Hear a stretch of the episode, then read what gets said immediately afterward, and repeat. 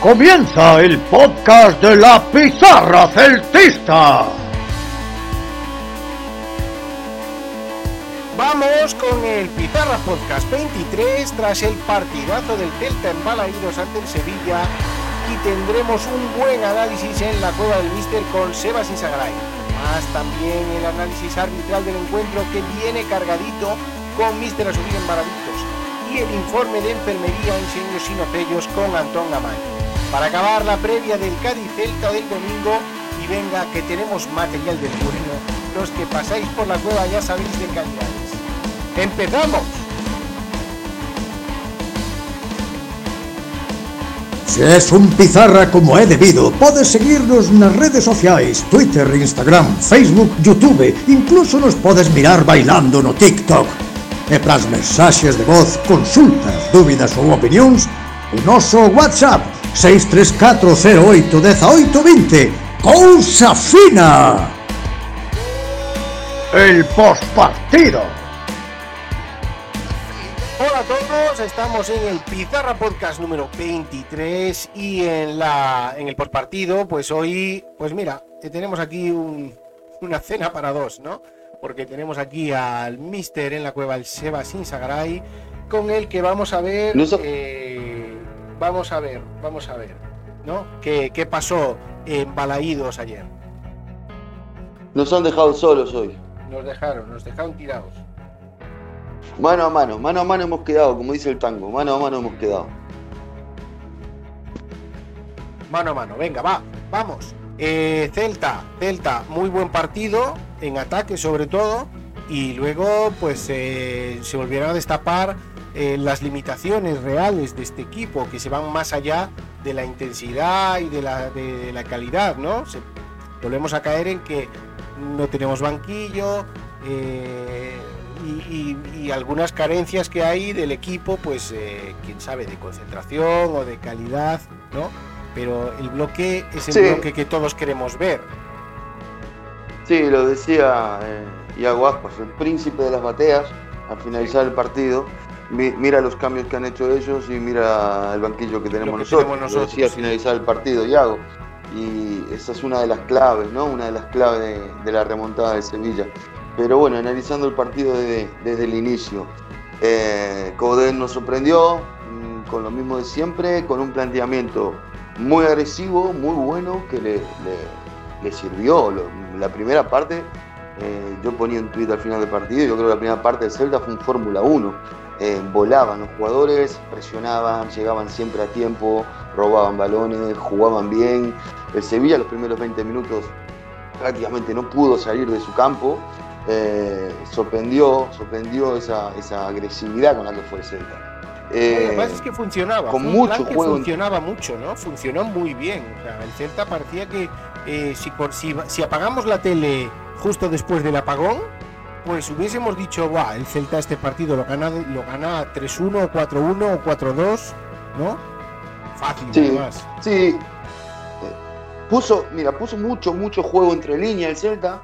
Y sobre todo, yo creo que la base, la base del buen rendimiento fue una excelente presión tras pérdida. Sí. Para esto que fue importante, fue, fue muy importante la posición de, de Tapia, que la cambió, lo subió a Tapia bastante más arriba, ya que no había nadie que marcar eh, en la media punta de- del Sí. Sevilla, porque Sevilla juega con tres medios. Entonces lo subió, los- lo emparejó a, a- a Tapia, lo emparejó con Rakic y, y- y le funcionó muy bien.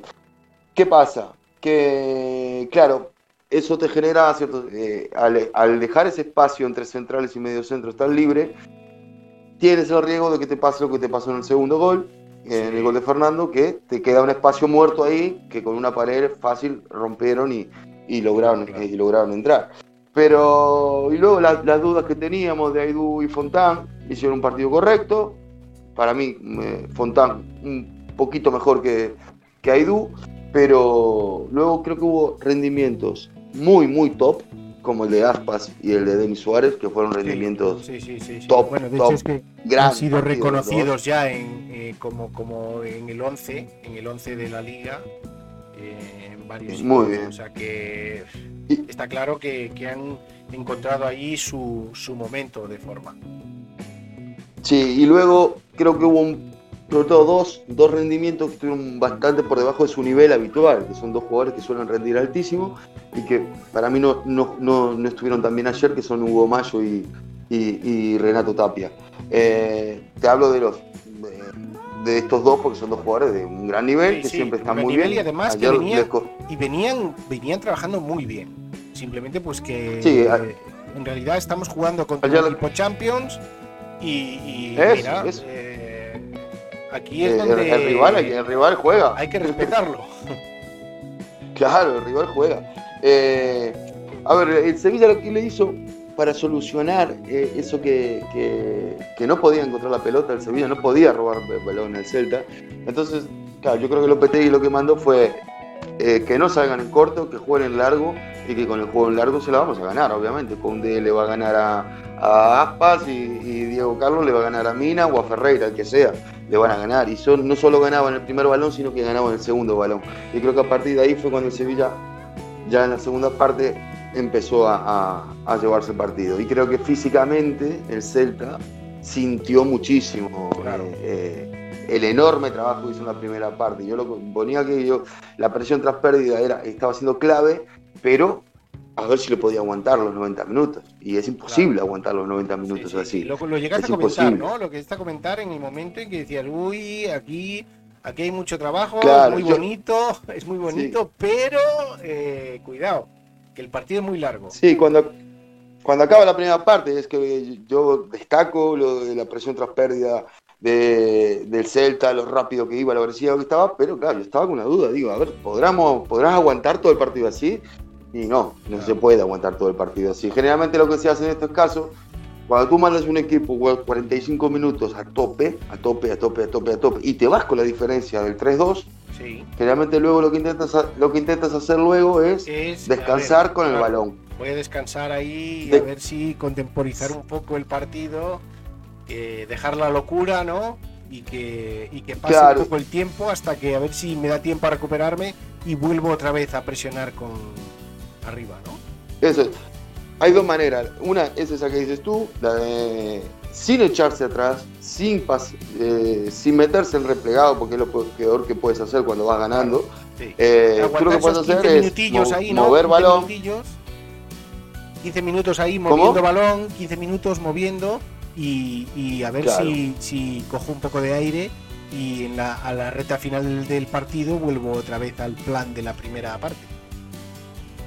Sí, y, y sobre todo ser inteligentes y correr las transiciones no todas, porque si estás cansado no vas a poder correr todas las, transiciones, pero elegir bien los momentos. Exactamente. Y el Celta, si miramos en la segunda parte del Celta, eh, no corrió ni una transición. No, no pudo correr ni una sola. Pero bueno, porque el partido se dio vuelta. El que empezó a ser mucho más agresivo y ganar todos los espacios, ganar los segundos balones y la disputa fue el Sevilla. Un equipo de Champions, para mí, si no es el mejor, el segundo mejor equipo de la liga. Entonces, sin tus centrales titulares, pierdes a tu delantero titular a los, eh, no sé, que eran 20 minutos, 25 minutos, eh, que iban cuando fue lo de Santemina. Entonces, te quedas sin tres titulares para enfrentar a un Sevilla, y si bien es verdad que vas ganando, eh, cuatro titulares. Pero bueno, pero bueno, yo creo que Celta tiene que estar orgulloso del partido que hizo, obviamente con la rabia de, de haber que se fueron los tres puntos de Balaídos, pero hay que tener en cuenta el rival que tienes en, delante. a ver, del calendario que nos queda con este, este y los ocho que quedan, pues este y el partido del Barcelona es lo que puedes decir, va, pues esto, a ver, podemos pelear todos los demás puntos, pero estos tampoco, sí, se van a pelear y se pueden ganar, pero lo lógico sería que el Celta hubiese perdido. Sí, yo creo que cuando un entrenador coge el calendario así, vamos mirando, porque vamos mirando, de verdad, vamos mirando. Aquí puedo sacar tres puntos, aquí puedo sacar uno, aquí dificilísimo que saque nada. La media inglesa. Y cuando te, claro, cuando te viene el Sevilla balaído, tú dices, bueno, si saca un puntito, bien, está bien, sacarle un punto al Sevilla, aunque sea en tu casa, estás hablando de un equipo de Champions. Eh, pero bueno, no, no, se dio, creo que, como decía Iago al final del partido, la diferencia estuvo en, los cambios que hizo uno y los cambios que hizo otro. Eh, pero bueno, yo analizando a Coudet, yo creo que hay que darle un muy buen puntaje a Coudet en la planificación del partido. Y, en los movimientos que hace dentro del partido no tiene, no tiene mucho más. Que podemos decirle la, entrada de Fran Beltrán más temprano, pero también tampoco cambiaría mucho la cosa, digamos. O sea, tú lo que necesitas ahí en esa segunda parte son piernas frescas. Piernas frescas, pero piernas frescas con sentido. Hubo en partido ayer que ibas a quitar a Tapi, ibas a quitar a Suárez. No, no, no puedes, no puedes quitar a esos dos jugadores nunca en la vida. Eh, creo que tenemos que. Claro, no puedes. Eh, Nolito jugó los 90 minutos, por, no sé si es la primera vez que juega 90 minutos Nolito con Coudet o no, no es pocas la veces vez, ha jugado 90 eh, minutos. No es la primera vez, pero muy pocas veces ha jugado 90. Muy pocas veces, muy pocas veces. Y ayer hizo, ayer hizo un trabajo Nolito muy bueno con, con Jesús Navas. ¿eh? Pensemos en cuántas jugadas, eh, jugadas peligrosas de ataque participó Navas. Y fue una de las claves también, haber tapado esa, esa, esa banda. Creo que tiró un par de centros, me parece. Sí, pero peligroso y poco más en todo el partido. No está relacionado con que Solari esté fuera. Claro, claro, es, eso, es, eso. necesita exprimir a Nolito y bueno, está claro que bueno, Nolito eh, todos ya sabemos que no está para 90 minutos. Entonces, al no estar para 90 eh, minutos, pues probablemente pues, tendrá que dosificarse. Pero bueno, que sí que lo que comentas, que el trabajo defensivo sobre Navas, eh, muy bien. O sea, hemos visto poco a Navas, para lo que suele, sí, y suele prodigar. Claro, y luego, y luego al revés, cuando el Celta es el que ataca, eh, lo que obligó el Celta a, hacer al Sevilla es mandando los laterales constantemente en ataque, mandando a Guamayo y mandando a Aaron Martín constantemente en ataque, obligas a, en este caso a Suso y a Ocampos, que son dos jugadores muy ofensivos, a estar defendiendo constantemente. Porque si los laterales del Celta van, los extremos del Sevilla tienen que ir. Y eso fue muy bueno en la primera parte. No siempre hablamos de la primera parte, que yo creo que pues fueron dos partidos ayer, ¿no?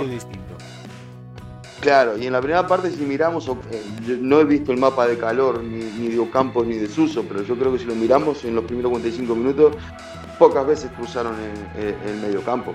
Eh, estaban constantemente trabajando y eso evitaba que, el Sevilla pudiera correr las transiciones, porque cada vez que recuperaba tenía todo su equipo en un campo propio. Eh, y el repliegue del Celta, más la presión tras pérdida, fue buenísimo. Así que por ese lado yo creo que el planteamiento de Coudet fue muy bueno y creo que le faltaron piezas. Le faltaron piezas para rematar. Sí, sí, creo mejor igual con, bueno, con un banquillo medianamente decente, porque si de algo adolece este Celta es precisamente de, la falta de recambios, incluso aunque lo quieres hacer hombre por hombre. Entonces, bueno. Sí, pero como dices tú, medianamente decente, tampoco pedimos, un gran banquillo. ¿eh? Eh, ¿no? Un, banquillo normal, o sea, ni ser Champions, el Celta pues, probablemente hubiese sacado algo positivo. No te digo llevarse el triunfo, el triunfo eh, lo demostró el Sevilla desde el minuto 46, que este iba a estar carísimo, mm. iba a estar carísimo. Porque Conde y sus compañeros iban a estar ahí dándole caña hasta el final. Y si no marcan el 70, pues van a probar en el 72. O sea, iba a estar muy complicado llevarse los tres. Pero a lo mejor igual un puntito igual hubiese quedado. Lo cual nos, hace albergar muchas esperanzas con este Celta, ¿eh? porque eh, Aspas lo dijo y Denis también lo dijo. No sé si escuchaste a Denis, que también dijo que, ojo, ojo, que hemos sido muy superiores en algunas fases del partido a este Sevilla que está jugando Champions. Y entonces, pues, si somos, si somos superiores en fase del partido, pues si conseguimos eh, redondear la capacidad aeróbica del equipo, o sea, de, ser constantes físicamente, ¿por qué no ganar? Sí, y, hablamos de un Sevilla que venía de los últimos que de los últimos 15 puntos ganó 13. Sí, sí, sí, eh, o sea, un, Sevilla muy top. Que bueno, a ver, eh, quién sabe lo que pasará. ¿Sabes? ¿Quién sabe lo que pasará con, con esta plantilla? ¿Cómo la moverán? Porque el mercado está así muy raro y ya sabemos el Celta cómo se mueven los mercados. Pero mm, yo creo que 15 equipos de primera en este verano te firmarían esta plantilla para poder redondearla. Ya les gustaría tener un proyecto tan claro hacia dónde va, ¿no? O sea, no, no es, no tienes que Yo creo que lo dije. Yo creo que lo dije hace ya hace mucho tiempo, que para mí el, el mediocampo, el medio eh, en medio campo, medias puntas del Celta, técnicamente son de lo mejor que hay. Eh, Sí, top tú- 5, no hay equipos que Top tengan 5, de- ¿no? Top 5 de de- España, ¿no? to- no, yo, yo, yo, yo Top lo había puesto top 3, ¿eh? Top yo, yo lo había puesto top top 3. sí. Igual me fui un poquito, pero bueno. pero, No, no, pero hablando ver, solo de calidad Pero la, técnica. la pegada ¿eh? está hablando. El Celta, es- el Celta está, creo que en goles, creo que está por encima del Sevilla y está solo por detrás de Madrid y Barcelona, ¿no? Puede ser. Yo te hablo de calidad técnica. Ayer, en la primera parte, el Celta hizo un fútbol eh, a un toque durante mu- mm, varios pasajes de la primera parte, que era lo que el Sevilla no, no, no, no podía llegar nunca, porque cada vez que el Sevilla llegaba a Denis Suárez, Denis Suárez ya había soltado el balón. Iba a Bryce, Bryce había soltado el balón. Iba a Nolito y, era todo a un toque, pa, pim, pam, rapidito. Entonces eso es muy difícil de marcar. Y para eso necesitas jugadores de excelente técnica, como Suárez, como Nolito, como Bryce, como, eh, como Yago. eh, que la tienen y, y saben jugar y sobre todo sabes que tienen también que hay mucha sincronía entre ellos hay mucha eh, mucha complicidad se entienden el, tercer gol el gol de Bryce es un gol de absoluta complicidad Eh, Yago sabe que va que deja pasar el balón y Bryce sabe que, que Yago algo va a hacer, alguna cosita va a hacer. Entonces él está atento ahí. Y es todo a un toque, pim, pam, a un toque rápido, movimientos, sobre todo mucha movilidad en ataque, aparte de técnica, movilidad en ataque. Eh, y luego las jugadas estas eh, que hablábamos un poquito de- del árbitro que hablarás a su vida ya, lo voy a dejar. Yo, dije en un momento que para mí la jugada de Fernando con, con Ferreira no me parecía penalti, la sigo viendo y, y no lo tengo claro. La verdad que no, no lo tengo claro. Yo ahí sí que Me quedo siempre.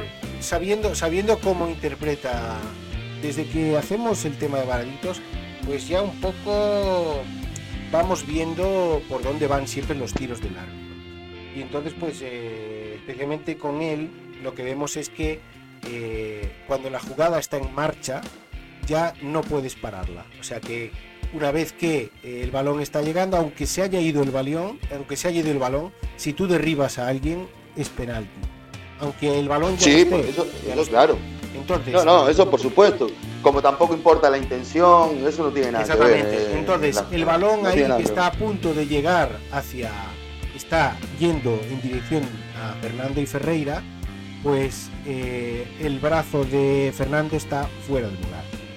Y ese brazo. Sí, eh, es, es inevitable. Es inevitable, está fuera de lugar. Y entonces, pues, es el que provoca eh, el penalti. No es para que- expulsarlo, no es para expulsarlo, obviamente, aunque lo hagas eh, en otro lado, no es, no es una jugada de Sí, expulsión, sí, claro. porque no mueve, no le da un codazo, sino que el codo está puesto, está firme, el codo en el aire, pero está ocupando un espacio que no le toca. Y entonces, evidentemente, es falta. Yo, yo lo veía así. yo, Y después, cuando veas la explicación de Asubío, verás que tiene todo el sentido. Sí, yo creo que es una jugada esta típica que, habla- que, se, que se habla tanto ahora, es- una jugada gris de estas que se hablan, ¿no? que son jugadas grises de interpretación y tal. A ver, yo me quiero quedar con la primera impresión que tuve, porque si no, yo sería totalmente deshonesto Claro, con el claro, árbitro. claro, claro. Porque si yo, a, a mí, si en la primera impresión por la televisión, yo dije, no, no, no es penalti. No es Después la ves y, hombre, te, te empiezan un poquito más las dudas, pero tampoco te, lo tengo tan claro como para decir que es penalti. Por más que ahora mismo haya un pizarra en Argentina que seguramente me esté insultando porque eh, teníamos una discusión ahí en Twitter, Sí. le mandamos un saludo, pero yo no sé, yo Peregrino eh, me debe estar ahora eh, diciendo todo un poco, pero bueno, yo creo que, eh, no sé, no lo tengo muy claro y yo, ¿Tú crees que es un primera impresión no me pareció ¿Tú crees que es un penalti. lance? ¿Tú crees que es un lance? Tú lo enfocas como si fuera un lance juego.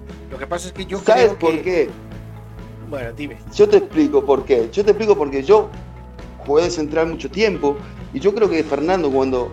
Yo no sé si Fernando lo ve o no lo vio, seguramente sí, pero él, para mí el movimiento que hace Fernando es un movimiento de, de extensión de brazo eh, para coger impulso para, para el cabezazo. Eh, Por eso te digo que puede ser, puede ser discutible, puede ser que no, puede ser que el codo esté en una posición antinatural, Sí, pero, no es un codazo, no, no, sé, es clave, complicado. no es la clave.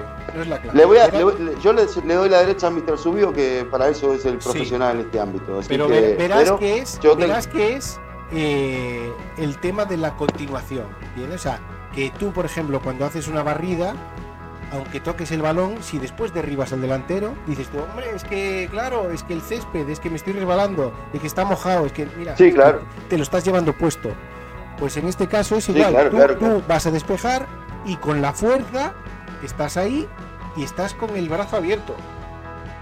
Eh, sí, sí, puede ser. Eh, eh, va por aquí la interpretación del árbitro que luego dice, pues es, es penalti, por esto no es porque le quiera agredir, ni porque lo haya visto y ha visto, ah, pues voy a dejar el codo y así le abro la cabeza. No, simplemente que él saltó y la postura es la que provoca el penalti. E, sí, estoy, estoy, abierto a, todas las discusiones porque no lo tengo muy claro. Pero sí quería dejar la posición porque si yo ayer por el, por el grupo de WhatsApp nuestro digo que no es penalti, en la primera impresión eh, luego no puedo decir que, claro, claro, claro, pero que, claro, veces. Entonces, el, árbitro no tiene esa posibilidad. El mismo subido ya nos invita a decir que, no nos fiemos de las repeticiones en lento. Y es totalmente lógico. No, claro. El árbitro luego no va a tener, salvo que vaya al bar, pues eh, mm, no va a tener esta posibilidad. Entonces hay que juzgarlo como que es penalti. Para mí, por ejemplo, es penalti pero entiendo que si el árbitro lo vio como un lance de juego, pues que no lo pite. Mm, bueno, es pero bueno, lo importante por el tema de la sangre y todo esto. Sí, yo lo que quiero dejar claro es que lo importante es que esta jugada no puede eh, distraernos del excelente partido, sobre todo en la primera parte que no, el Celta. No, no, es es un lance de juego más que un día te lo pitan a favor, otro día te lo pitan en contra. Los árbitros es eso. Y los árbitros mm, eh, nunca. No, no, los árbitros hay que dejarlos trabajar. Y un día te dan y otro te quitan. Por eso yo nunca me verás hablar mal de un árbitro ni llorar por, porque no nos pitaron un penalti o porque nos pitaron un penalti que no era. No, no. Los árbitros te dan y te quitan. Eh, hay celtistas que entienden que fue penalti. Vale, no pasa nada. Cada uno tiene su, su opinión. Yo creo que es una jugada no, no tan clara, pero podría haber pitado penalti también, tranquilamente, sin problema ninguno. Y estaré muy atento a la opinión de, nuestro árbitro, a ver, que, a ver que me cuente y que me explica. Y, y, más que te voy a pedir ahora a ti. Eh, con los nombres eh, que te quedas es evidentemente con Aspas y con Denis. que siempre decimos. Y con Olito. Y con Olito. Pero estamos hablando siempre de parcela ofensiva.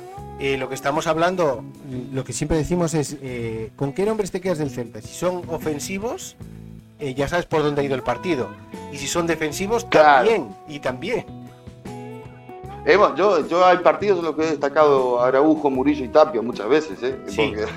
Sí, sí, sí, Pero en esta, este la parcela defensiva del Celta, esta vez estuvo, tuvo mucho trabajo. Muchísimo trabajo. Y después estos datos que han salido, lo que comentábamos antes, que era que han entrado en, los. A pesar de haber perdido, hay dos jugadores del Celta en el, en el 11 de la liga.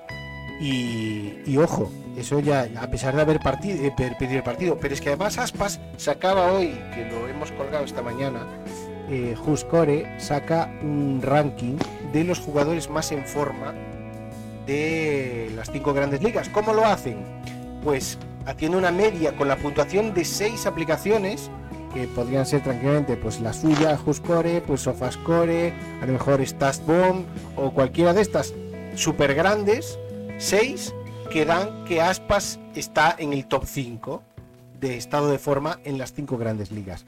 Y esto lo que nos tiene que decir es, una vez más, una semana más, la dimensión de este jugador en el Celta. Sí, yo creo que, a ver, muchas veces decíamos, Iago Aspas es, es el, Messi de, del Celta. Yo creo que ahora hay que empezar a cambiar y decir, que fue Michael, que... Fue Michael Robinson que dijo que era el Messi de la clase obrera. Yo creo que ya hay que cambiar. Yo creo que ahora hay que decir que Messi es al Barcelona lo que Iago Aspas al Celta. Yo creo que hay que cambiar ya ahora a esta altura. Es, es que te quedas sin palabras. Ya. Porque hablar sobre Aspas ahora mismo sería repetir todo lo que llevamos diciendo porque lo, sigue demostrando cada fin de semana. Es una bendición como entrenador poder tener un jugador de, ese calibre. Lo dijo es tan diferente, el primer día, tan ¿eh? superior. ¿Cómo? Lo dijo Coudet el primer día. Sí, es verdad, es que es tan, es tan superior al resto, en todo, en técnica, en, mentalidad, porque es un tío con una mentalidad. Pero si te quedas incluso solo con los números, si te quedas incluso solo con los números, en un partido contra el Sevilla, que es un partido Champions, le mete dos goles y después, ojo, que esto no va a entrar en las estadísticas, la pseudoasistencia en el gol de Bryce, ¿entiendes? Y dices, ostras, eh, hay, mucho aquí. Eh, no, pero es, demasiado. Yo creo que sorprende, sorprende absolutamente lo de Luis Enrique, pero bueno, es un tema que ya, que lo maneje él. Si él prefiere dejar a un tío con Aspas en casa, yo creo que algunos celtistas estarán contentos también, ¿eh? de que quede en casa porque no, se, va, a desgastar menos y va a estar solo para el Celta. ¿eh? Pero, pero lo que pasa es que se acaban las, los argumentos en contra. ¿entiendes? Porque la gente puede decir, es que vosotros queréis llevar a Aspas al, a la selección porque sois del Celta. Vale, puede empezar a decirlo otros aficionados al fútbol de la selección española que no sean del Celta y que dicen, ostras, es que yo de todos los que hay prefiero llevar al, del Celta, prefiero llevar a Aspas, porque creo que es mejor. Vale, pero es que ahora ni siquiera eso, ahora es el comentario que ya hicimos al ver el ranking, que es que son las estadísticas las que dicen que Aspas está en el top 5 de, de todos los jugadores, no de los delanteros, no de los delanteros de la Liga Española, de los delanteros, no, de todos los jugadores de las cinco grandes ligas. Y entonces, eh, eh, en realidad Luis Enrique tiene que ver eh, dónde están los jugadores que ahora está llevando él. y aparte, creo que de esa lista, ¿cuántos españoles hay? ¿Es el, primero? El, es el primero y creo que el Gerard Moreno está por ahí en el 9 o en el 10. Hay cinco de la liga que son Messi, Messi, Benzema, Aspas, Gerard Moreno y. Y hay otro más. Bueno, el primero de todos el primero de, los españoles, seguro. El primero de los españoles seguro. Pues ahí está. Hay, que mandársela a Luis Enrique la lista esa. hay que, habrá que, habrá que etiquetarlo. Luis Enrique. Sí, etiquetarlo, en el hilo de Twitter lo podéis etiquetar a Luis Enrique para que nos aseguremos que, que vean este que vean esta, esta lista. Y hasta aquí vamos a dejar el post partido y que tenemos mucho que ver. Venga, hasta ahora.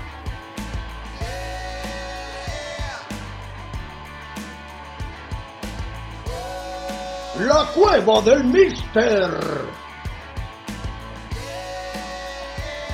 Vamos con la cueva del Mister, con nuestro Mister Sebasín Sagaray. ¿Qué tal? Bienvenidos a la cueva otra vez. En la cueva de hoy, que con el partidazo que hemos tenido, pues hay también mucho que sacar, ¿no? Hay mucho, muchos, siete goles en un partido, muchos, eh, muchos errores y aciertos, como siempre, para que haya goles tiene que haber errores. Eh, así que vamos a hacer un análisis un poquito pormenorizado de, los, eh, de los siete goles de, ayer, para ver para ver dónde estuvieron los fallos y dónde, dónde estuvieron los, aciertos de ambos equipos. Pues, vamos con vamos gol por gol, ¿eh? Vamos gol por gol, sí, vamos gol por gol. Vamos. Bueno, empezamos. El primero, eh, el 0-1 del Sevilla. Sabemos que el Celta saque de esquinas, sobre todo saque de esquina, las faltas laterales las defiende de otra manera, pero los saques de esquinas defiende siempre en combinado, con gente marcando, haciendo defensa al hombre, y por lo general suele dejar dos y a veces tres en zona. Es lo que tiene los emparejamientos cuando tú defiendes así, los emparejamientos a veces quedan un poco descompensados. Y ayer vimos eso, ¿no? Hugo Mayo eh, haciéndole una defensa al hombre a Cundé, ya de inicio es un poco a favor de Cundé, ya sabemos. No solo por, por altura, sino también por fuerza. Y, y, bueno, y fue un poquito lo que pasó, aunque si vemos la imagen del gol, antes de que salga, de que salga eh, el balón, hay un pequeño despiste, eh, hay un jugador de, del, creo que es Ocampo, me parece, si no me equivoco, que no saben quién lo tiene que marcar, hay un despiste, Hugo Mayo que se mueve, pierde, pierde un metrito con Cundé, cuando quiere volver a la marca, ya Cundé le mete un brazo por delante y ya le, ganó, le ganó antes de que viniera el balón, cuando el balón viene en el aire, ya Cundé le ganó la posición a, a Hugo y el cabezazo es muy bueno, es muy bueno. Eh, entonces ahí no sé si podemos hablar de error porque Hugo Mayo está. Lo que pasa es que pierde. Eh, claro. Quizás el, error fue le dieron malas cartas, pero bueno. Al repartir las cartas le dieron malas. claro. mala mano. es que, es que es eso. Pero claro, es lo que hablábamos siempre, el Celta tiene gente para defender el balón parado, al no estar Araujo, al no estar eh, Murillo. Hombre, sí, Aidú, Aidú es muy bueno, pero Aidú se, se encarga del Nesiri, si no me equivoco, mm. y es que tiene mucha gente para defender el Sevilla. Lo hablábamos en, el post partido, en, en la previa anterior tiene Cundé, Diego Carlos, Jordan, Tiene mucha pegada, mucha, pegada. mucha gente que te puede meter esa última pierna, ¿no? Por eso, entonces al hacer esos emparejamientos, ahí mm, quedó descompensado y lo pagamos con un, con un gol en contra, claro. Muy bien. Pues, luego, eh, está claro el primer, vamos al primer gol. Eh, para el Celta normalmente no significa mucho porque tiene esta capacidad de, de reaccionar ¿no? se viene abajo por el primero, porque sabe que, el primero puede caer. Y, luego, pues ya, a ver, ¿no? Porque luego llegan los goles del Celta. Sí, el, gol de, el bueno, el penalti, la jugada del penalti, es una, una buena combinación del Celta que lo mueve bien al, al Sevilla hasta que encuentra a Nolito que mete un pase eh, muy, muy, muy bueno en profundidad, comiéndole la espalda Sí, a la espalda, a la espalda un, muy buena, eh, muy bien Santi Mina viendo el espacio y excelente Nolito metiéndole el pase a la espalda de la defensa. Y bueno, bien el penalti y el gol de, el gol de, el gol de. Poco que comentar aquí. Muy bien. Poco que comentar aquí. El segundo gol, sí, del Celta ya eh, es mucho más curioso, porque un equipo como, como el Sevilla, eh, que prepara todo a, están todos los detalles.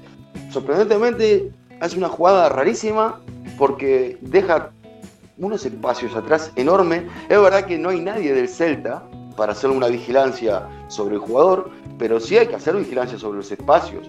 Eh, es, o el Sevilla iba muy confiado de que la jugada le iba a salir bien, o si no, no se entiende, porque no hay nadie eh, atento a que pueda haber un error y dejar a alguien por detrás del balón. ¿Y tú no crees que a mejor el, modo de jugar el Celta como que a Lopetegui como que le cuesta un poco más? Porque ya en el partido de ida, ya el Celta, eh, yendo como iba colista y tal, pues 4-2 en el Pizjuán, ¿eh? Sí, pero bueno, si tú ves la conferencia de prensa eh, prepartido de, de, de, Lopetegui, Lopetegui lo dijo, que para él el Celta era uno de los equipos más difíciles de jugar en la liga. Eh, y lo dijo un día antes de jugar, y, así fue, así le, costó muchísimo. saca el partido adelante, claro, saca el partido adelante, pero le costó muchísimo.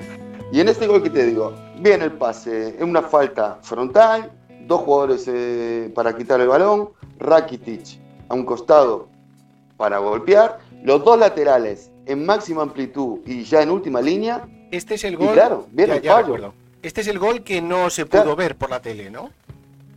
Eso es, es el gol que no se pudo ver en la tele. Luego lo vimos en la, en la reiteración. Eh, claro, pero hay muchos errores en este gol. Primero, la posición eh, del equipo del Sevilla antes de, ejecutar la falta. Luego, ejecuta la falta, Rakitic no logra acabar la jugada porque hay una buena presión del Celta, hay un robo y luego Jordan, que es uno de los dos que estaba, Joan Jordan, que es uno de los dos que estaba en la para quitar el balón, es el único que reacciona rápido y sale sobre Denis Suárez para cortar. Y el que peor comete, el que fallo más grande lo comete Suso, que es el otro que estaba para sacar el balón. Suso es un delantero, juega en banda, pero en sí es un delantero. Y hace un repliegue que en vez de replegar hacia Iago Aspas, en diagonal, hacia el jugador, él repliega recto hacia su portería. Eh, en las fotos que hemos puesto en Twitter se ve claramente. Eh, es un error enorme, de, pero es un jugador al que no le podemos achacar un error defensivo de esa magnitud, porque es un, yo para mí está mal eh, ya armado la falta. No puedes que dejar a, Suso que sea el encargado que, a tapar un error, un posible error. Luego, claro, hago, si a Yago le pones un balón con dos tíos, se te va a ir y lo va a hacer. Si no le pones a nadie, te va a hacer el gol también. Entonces fue lo que pasó. Eh, y ahí llega el segundo gol del C. Pero aquí no te da la impresión de que Sevilla pensaba, a lo mejor, eh, por, por la forma de planear la jugada, como si fuera la última jugada del partido. Es que parecía, sí, tenía. Es que por eso me cuesta mucho entender ese error que comete el Sevilla en esa jugada. porque ya te digo, para mí es de los mejores equipos de la liga, si no el mejor, y, que cometa un error tan infantil como este es, es, difícil, es difícil de explicar. Muy bien, pues entonces aquí el Celta se aprovechó y Aspas eh, consiguió el doblete, se puso 2-1 y nada, seguimos. Vale, el 2-2, 2-2, gol de Fernando. Eh, aquí hay un error de, de nuestro amigo Tapia. Hay un error porque pues no llegan a tapar cuando nadie, un jugador, nadie le sale a tapar aquí. No, es que, a ver, primero, cuando un jugador tiene el balón controlado, tiene tiempo y espacio, eh, tú no puedes ir a hacer una entrada, no puedes ir a hacer entrada. Ahí lo que hay que hacer es una temporización. Y más si detrás tuyo, como es el caso de Tapia, no había nadie. Eh, detrás de Tapia solo estaban los centrales que estaban a casi, uno, casi unos 20 metros. Fernando Mm, cuando ve venir a Tapia, que viene Tapia como un, como un escaña doble cabina, eh, mala decisión de Tapia, con una simple pared rompe, rompe a Tapia, elimina a Tapia, elimina a Denis Suárez, que también no estaba bien posicionado, y luego, vale, sí, verdad que tiene suerte en el gol porque remata, pegan uno y entra, vale, pero hay un error aquí, primero de Tapia en salir y una mala decisión, una toma de decisiones equivocada. Él no tiene que salir a hacer entrada, él tiene que salir a pararse delante de Fernando y aguantarlo, hacer una temporización defensiva. y luego, claro, y luego cuando eh, hace la pared Fernando, quizás los dos centrales se quedaron en su zona. Uno que era Fontán, que estaba marcando, está bien porque tiene que marcar delantero, pero Aidú se queda en la posición, en la frontal del área, yo creo que si Aidú da un pasito o dos, igual le complica un poco el tiro a Fernando. Pero bueno, eh, el mayor responsable para mí en esa jugada es Tapia. Mm. Eh, así que ahí fue todo. Que ahí no salió nadie. O sea que después de Tapia, que después hay una laguna ahí de jugadores. Eh, claro, hay mucho espacio, muchísimo espacio entre las dos líneas. Sí, sí, hay mucho espacio entre las dos líneas, por eso la decisión de Tapia tiene que ser otra.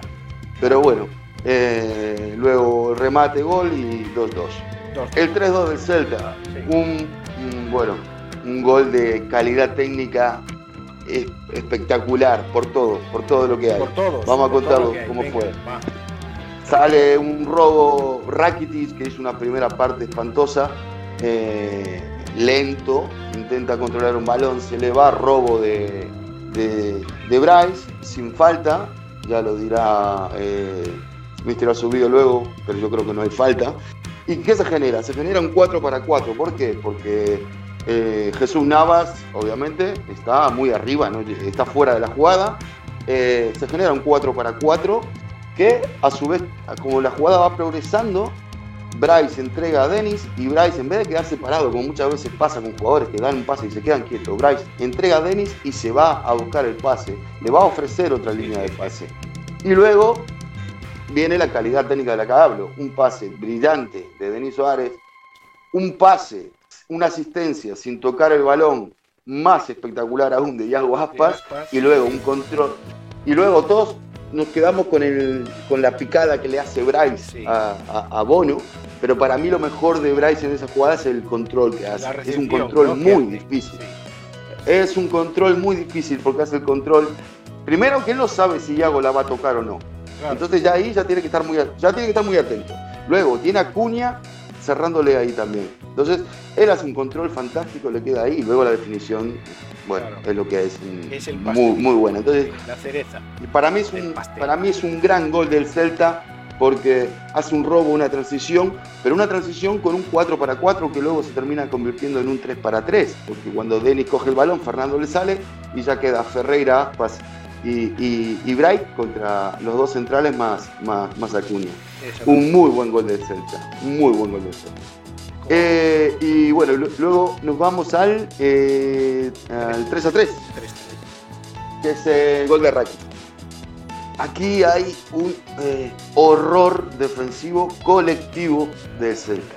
en las fotos que acabamos de poner están muy, muy, muy claro y se ven las imágenes.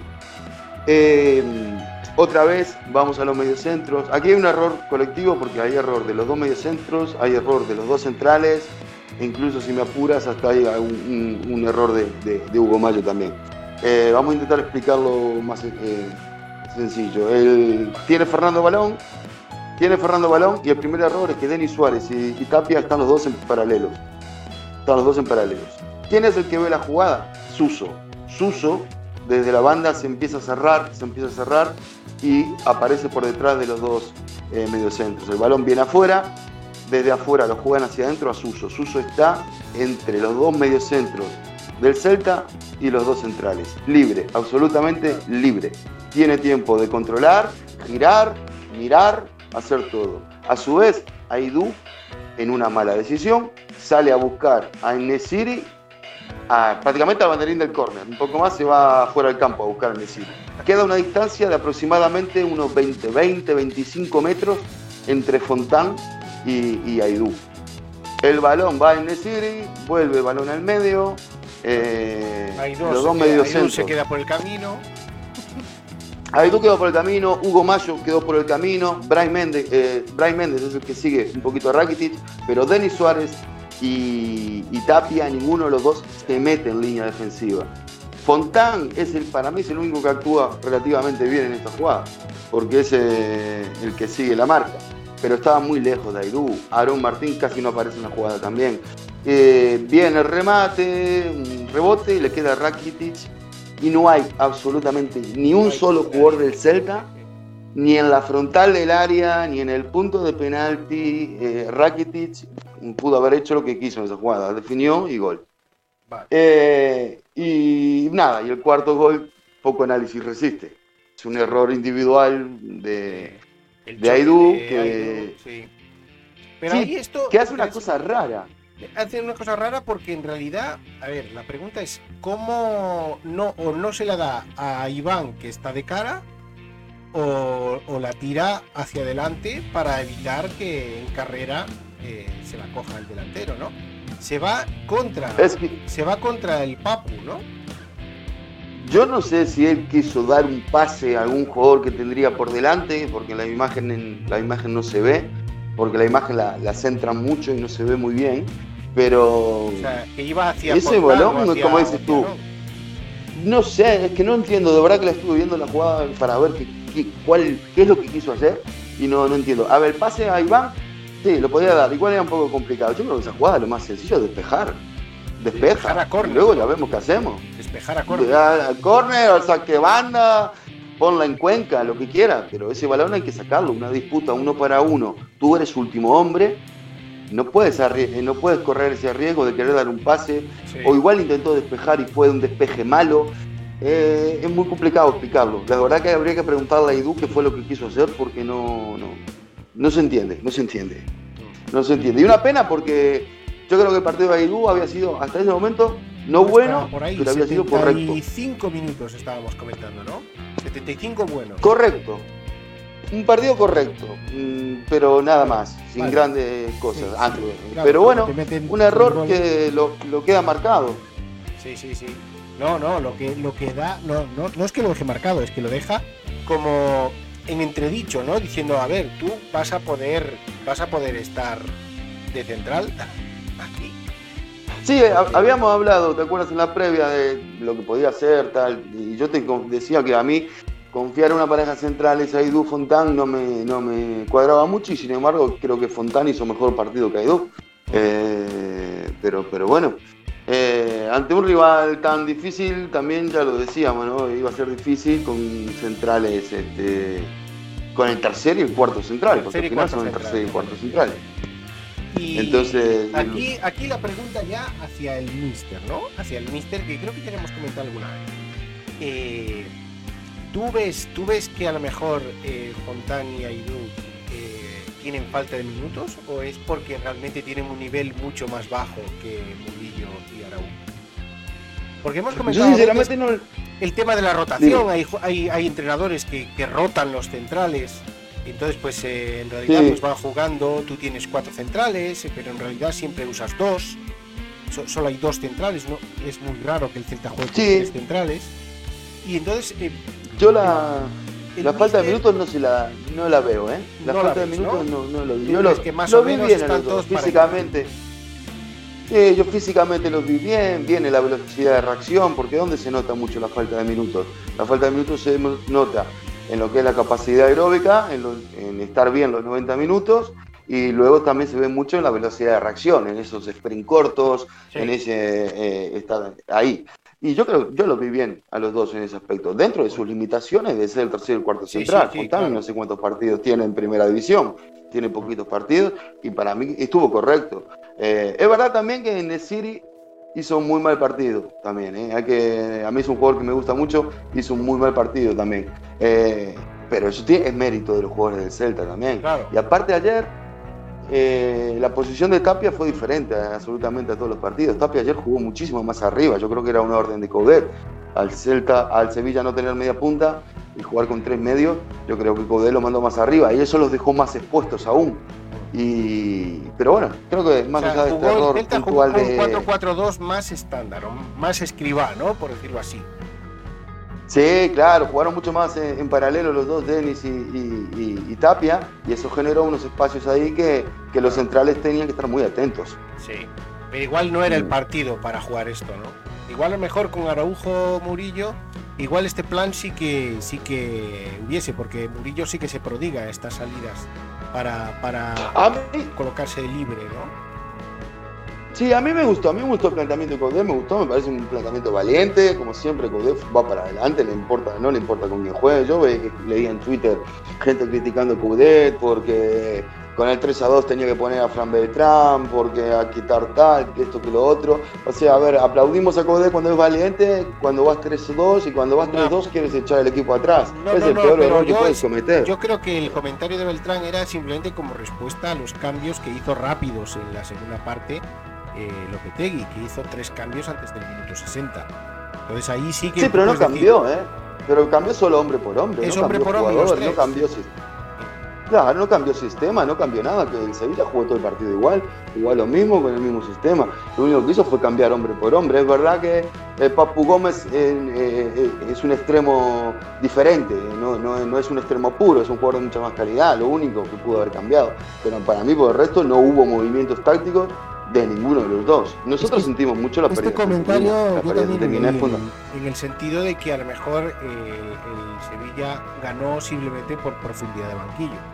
Incluso eh, eso sí, eso es verdad. hablaba pues, de los dos partidos. Los dos partidos eh, entre Sevilla y Celta los ha ganado por profundidad de banquillo. Sí, yo lo único que le puedo ah, no criticar, porque son opciones y son decisiones que tienes que tomar ahí, es cuando eh, aparece la lesión de Santi, creo que el Celta iba ganando 2-1, me parece, en ese momento, ¿no? Sí, porque justo es en el momento en que se va eh, la señal de televisión, que justo pues el Celta ya está 2-1 y Santi Mina ya está en el suelo. Vale. entonces, yo creo que ahí, bueno, podría haber tomado la decisión de Covet con el partido 2-1, de bajarle un poco las revoluciones y, y colocar a Frank y mandar a, Bryce junto a Aspas o pasar con tres mediocentros. Vale, lo podría haber hecho, pero Codé decidió otra cosa. Codé decidió seguir jugando con un delantero puro, con Ferreira. Le salió mal la apuesta, porque Ferreira mm, prácticamente no lo vimos. Fue un jugador que no, no aportó prácticamente nada.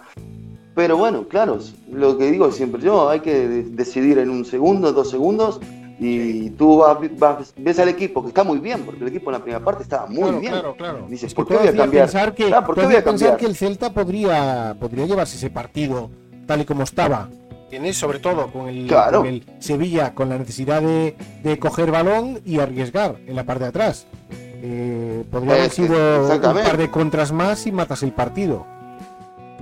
Yo creo que el problema acá está en que Ferreira sí es el sustituto natural de Santimina, pero se parece poco a Santimina. Pero no es Santimina. Porque no, lo único que tienen parecido Santimina y Ferreira es el juego aéreo. Nada más, el resto, nada más. Santi es mucho más veloz que, que, Ferreira, técnicamente mucho mejor.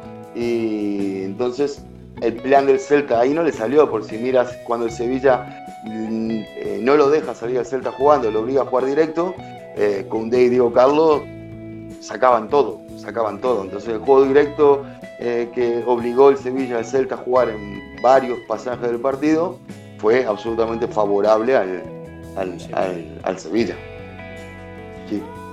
Pues muy bien, pues muy bien. Pues aquí el análisis de los goles del Celta Sevilla y bueno, pues nos quedamos con ganas de ver más partidos así en realidad, ¿no? Aunque se pierdan en este caso, ¿eh? Sí, de ser posible que no sea por Gol TV, porque no, no, es muy difícil ver un partido así. La verdad que con tanto cambio, tanto buff, me pone nervioso el partido ahí. Pero bueno, eh, lo importante es ver al Celta, que se vea y, y que siga haciendo este tipo de partidos, porque el, el Celta yo creo que en, esta- en estas nueve jornadas que quedan está tiene que aprovecharlas como para la próxima temporada. Para rodar, sabemos ¿no? que, el- Para rodar. que la salvación ya está ahí. Tú, tú lo ves, tú claro, lo ves. para rodar, ¿Tú no ves ahí la posibilidad de que, aunque queden 24 puntos, de limar esos eh, 9 que quedan? ¿No? Son complicados, muy difícil. Hay que eh, la, la salvación es el objetivo primero, que la conseguirá en breve. Y lo que decimos siempre, los de arriba están muy fuertes, están muy fuertes. Si fuera un campeonato más parejo, podríamos soñar con llegar a pelear un poquito la, la clasificación a una Europa League. o- Y por, y por pero- hablar un poco, si esta plantilla la coge el Chacho en verano, A ver, yo confío en que yo creo, a mí me, No, no, no, me no, genera este mucha año, confianza este año, la este próxima año. temporada. este año que llegó el Chacho en la jornada 10 o 11, ¿no? Por ahí, Sí, contra el Sevilla, 4 sí. contra el Sevilla, vale. Si la coge en Sí. verano, tú nos, nos hubieses puesto candidatos a Europa. Sabiendo Habría lo que ver están, que- ¿eh? Claro, habría que ver qué fichaje hubiera hecho, porque yo creo que si la coge en verano no hubiera fichado a Ferreira. No, no, no, ejemplo, con esta plantilla, con esta plantilla, la apuesta tiene que ser fuerte. Con esta plantilla, tal y cual está ahora, porque yo creo que la jugada No. que le hicieron a Oscar se lo hubiesen hecho al Chacho. o sea, está No, clarísimo. yo creo que no, yo creo que no. Con esta plantilla no, no, no, eh, no hubiera llegado a Europa. O sea, creo cogiendo que hubiera el hecho Chacho cogiendo al Celta colista, ¿tú no crees que, que en esas 10, 11 jornadas hubiesen sacado, eh, pues por ejemplo, yo no te digo 9, pero 6 puntos más? Eh, Venga, sí, pero bueno, pero aún esto, ¿eh? Aún mójate, déjate mojar, a ver, venga, va. No, no, yo creo que no, no, yo creo que no. Yo creo ¿Tú que, que con no? esta plantilla eh, iba a ser muy, muy, muy difícil. Por más que Coudet hubiera iniciado de la jornada, por más que Coudet hubiera estado las 38 jornadas, creo que con esta plantilla era muy difícil O sea, clasificar a cuando Europa. cerró ahí el yo creo que es un problema de plantilla. 6 de octubre el señor Viñambres cerró la plantilla, tú lo ves ya que estaba condenado a luchar por el descenso. Y demasiado bien que lo ha hecho, porque el descenso Sí, lo sí, hemos sí, perdido hace rato ya, por ahí. O sea, Sí, sí, sí. pero yo te quiero decir, de cara al futuro, yo creo que esta plantilla, sin grandes fichajes, ¿eh? yo creo que sumándole dos o tres jugadores, mm, tampoco de gran renombre, sino de. Porque yo creo que Coudet el equipo fijo lo tiene, el 11 titular lo tiene. Sí, sí, y lo tiene. y lo, que lo, claro, lo que necesitamos es banquillo. Lo que necesitamos es que Coudet pueda mirar el banquillo y, decir, venga, este cambio, tío me puede cambio, solucionar. sí. Claro, y, este, y este, eh, como- centrales, aparte de lo típico, a ver, la operación que suena, la operación que suena, eh, de al menos un central, ¿tú no, ¿tú no harías más cambios? Más cambios como de, de cara al- Sí, de algún... a la próxima temporada, dices. Sí, sí. Eh, sí, hombre, yo creo que al equipo titular un central más le vendría un central y sobre todo un central rápido, que sea un central rápido, le vendría muy bien. Un medio centro más le vendría bien y un delantero. Yo creo que es, el- eh, es esa, eh, el carril central. Yo creo que las incorporaciones tienen que estar en carril central, central, medio centro, delantero. Eh, creo que ese es, por fuera del Celta lo veo bien, eh, porque tiene opciones, tiene muchas opciones, incluso mirando, a- mirando al filial, también hay chicos que quizás en la, en la próxima temporada puedan ir sumando y puedan ir sumándose de a poquito. Pero creo que las incorporaciones buenas, las grandes, las importantes, hay que hacerlas por dentro. Entrar medio centro eh, delantero. Yo creo que es ahí donde tiene que apostar el Celta. Bueno, pues hasta aquí la cueva del Mister y nos vemos en el siguiente episodio, ¿no? Nos vemos. Pues después del Cádiz nos vemos con la siguiente Mister. Hasta luego. Hasta luego.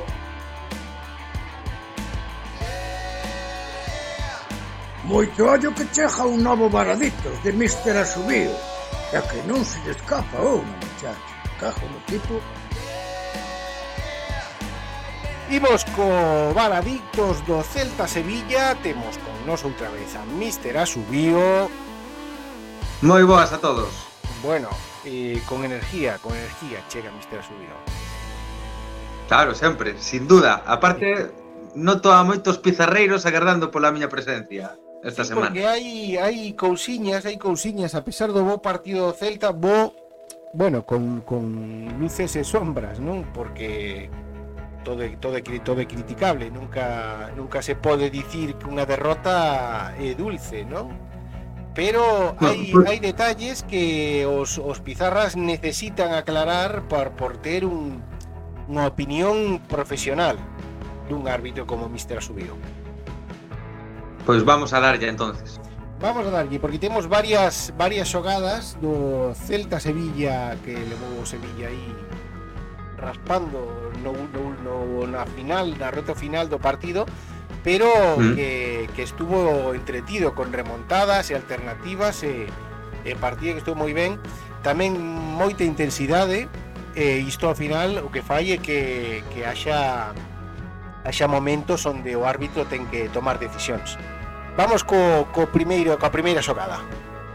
Veña, a primeira decisión importante foi no minuto 19 eh, un balón en longo para que corran Santi Mina e Cundé eh, o Vigas lle gaña a carreira, eh, a posición, eh, xusto se adentra dentro da área, eh, cunde unha cousa que non deben facer os, os defensas, cruzase por detrás de Santimina cando estaba en posesión do balón e tócalle co seu xeonllo esquerdo o nocello ou a parte do talón de Santimina. Entonces falle unha cambadela e ten que asubiar penalti Hernández Hernández. Amonesta, tipo- amonesta a Santimina en esta ocasión porque el pensa que evita unha ocasión manifesta de gol. Vale, eh, neste caso a xente estaba falando de que o mellor podría ser insuficiente para tiralo. O que pasa que unha cambadela non é como un currón ou un golpe, non? Ou, Calquer, calquer persona que, que xogue o fútbol e que vai a unha velocidade eh, bastante curiosa con que te toquen nada o talón vai, vai a producirse unha cambadela vas, vas sí. a chocar a túa perna que, que foi tocada por detrás ca, ca perna que estás sí. que tes adiantada e, e, e vanche tirar o chan. Claro. No, a min non admite dúbida esta xogada no, para nada. Dúbidas. Ainda que pola pola segunda pola segunda foto que pos no fío eh, mm está moi ben situado o colexiado, porque se mira en línea recta perfectamente, se mira por detrás, entonces está está non hai ninguén polo medio. Entonces eh, é bastante claro, non? Neste caso eh, o criterio é bastante limpo, non por dicilo así.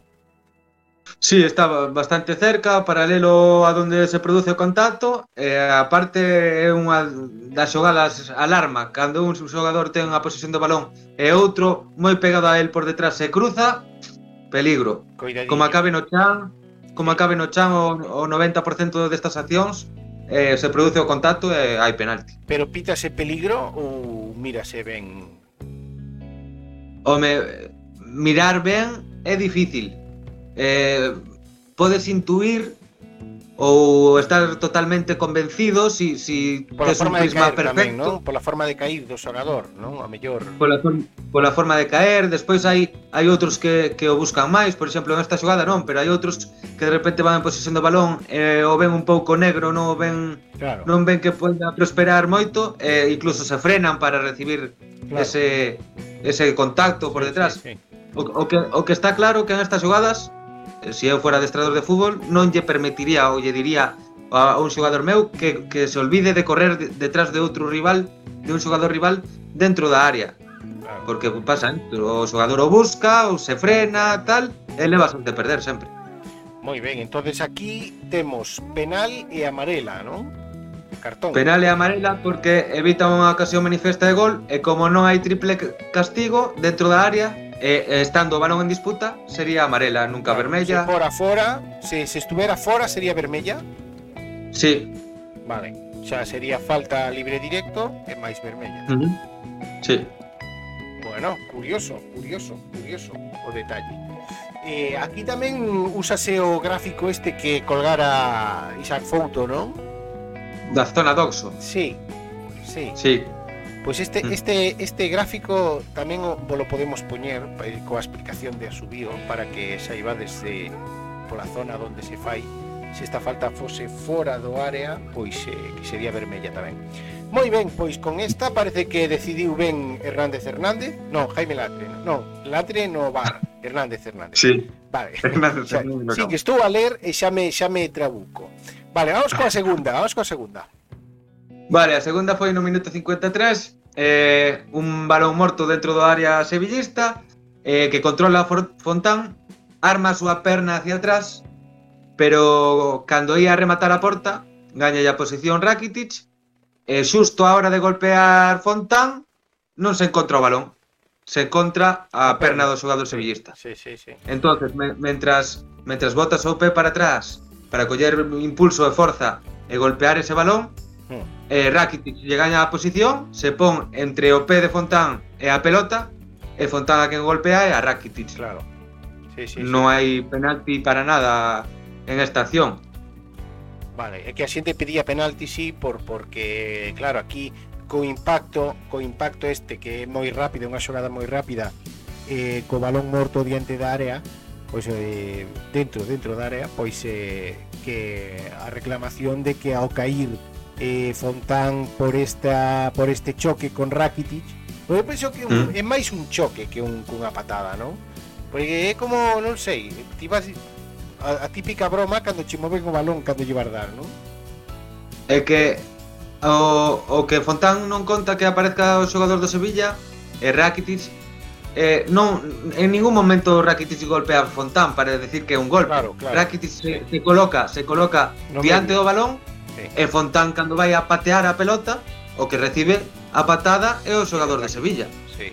De feito, é unha, é unha xogada que non é a primeira vez que, que acontece igual, porque esta xogada acontece máis do, do que poida pensar a xente, mm. é que lesiona o xogador que, que recibe a patada. Ah. Porque claro, Claro. Imagínate, Fontán estaría pegando aí co, co, co, co a súa alma o balón para, para intentar marcar gol. Sí, sí. E de repente, cando vai a golpear, coño, lle dá o nocello, o talón ou no o xemelgo de Renzi. Sí, sí, sí. Bueno, aquí eh, incluso comentas que podería haber incluso cartón para Fontán. Sí, porque porque é unha patada cunha forza considerable. Non hai intención, non hai intención. Está claro que non hai intención e todos sabemos que non hai intención. Pero os árbitros non non peritamos intencións, peritamos feitos. E o feito é que é un patadón querendo ou non, de, de Fontán a, a Rakitic sí, pudo amonestalo, sí. Claro. Bueno, aquí, home, o chegar sen, sen miralo, eu penso que aí, supoño que sacaránse poucas, poucos cartóns por isto, pero bueno. Sí, en, en esta xogada é difícil, pero pero se o levas a rajatabla e e demais, eh, eh, Podría ser. O, o final, a, a, as tarxetas se ensinan ou por evitar ocasións de gol e demais, ou por, por, por, pola forza que, que empregas en, en, cada, en cada acción. Sí, sí, Ti se sí. faz unha falta que, que non ten, non conleva moita forza e dano físico, eh, tiro libre e punto. Ah. Si, si xa subes un pouco máis o cariz da, da, da entrada, xa é a amonestación. E despois vale. se te, te empleas con, con forza excesiva, xa sería eh, cartón vermello. Todo depende da forza ca, ca que impactes. Vale, vale, vale. Moi ben pois nesta eh, tampou a subiu non mira car, non mira penal que obviamente pois eh, tal e como está explicado non pode interpretarse como penal E aquí tamén había algunha cousiña que logo falaremos, non? Porque Ferreira tamén estaba na mesma xogada, non? E logo falaremos desta. Ferreira, sí, falamos despois se queres, pero bueno bueno, vale. Bueno, sí, porque había outra caída aí no área na mesma na mesma xogada. Vale, vamos coa terceira xogada clave que sí que é a que está pois eh, sobrevoando eh, todos os, os, os debates que hai sobre sobre o arbitraxe do do Celta Sevilla, que é o penal o posible penal de Fernando a Ferreira, non? Así é. No, minuto 78 eh, hai un balón aéreo no área sevillista eh, onde Fernando salta co seu brazo aberto importante, o seu brazo aberto non falamos nin de que vai a golpear nin de que teña intención, nin nada. Nos non peritamos intencións, peritamos feitos. E eh, cando un xogador salta a un balón que, que yo pode discutir un rival que pode saltar con ele e demais e saltas co teu brazo aberto corres o risco de que ese brazo acabe golpeando no, no, no brazo do, dun xogador rival.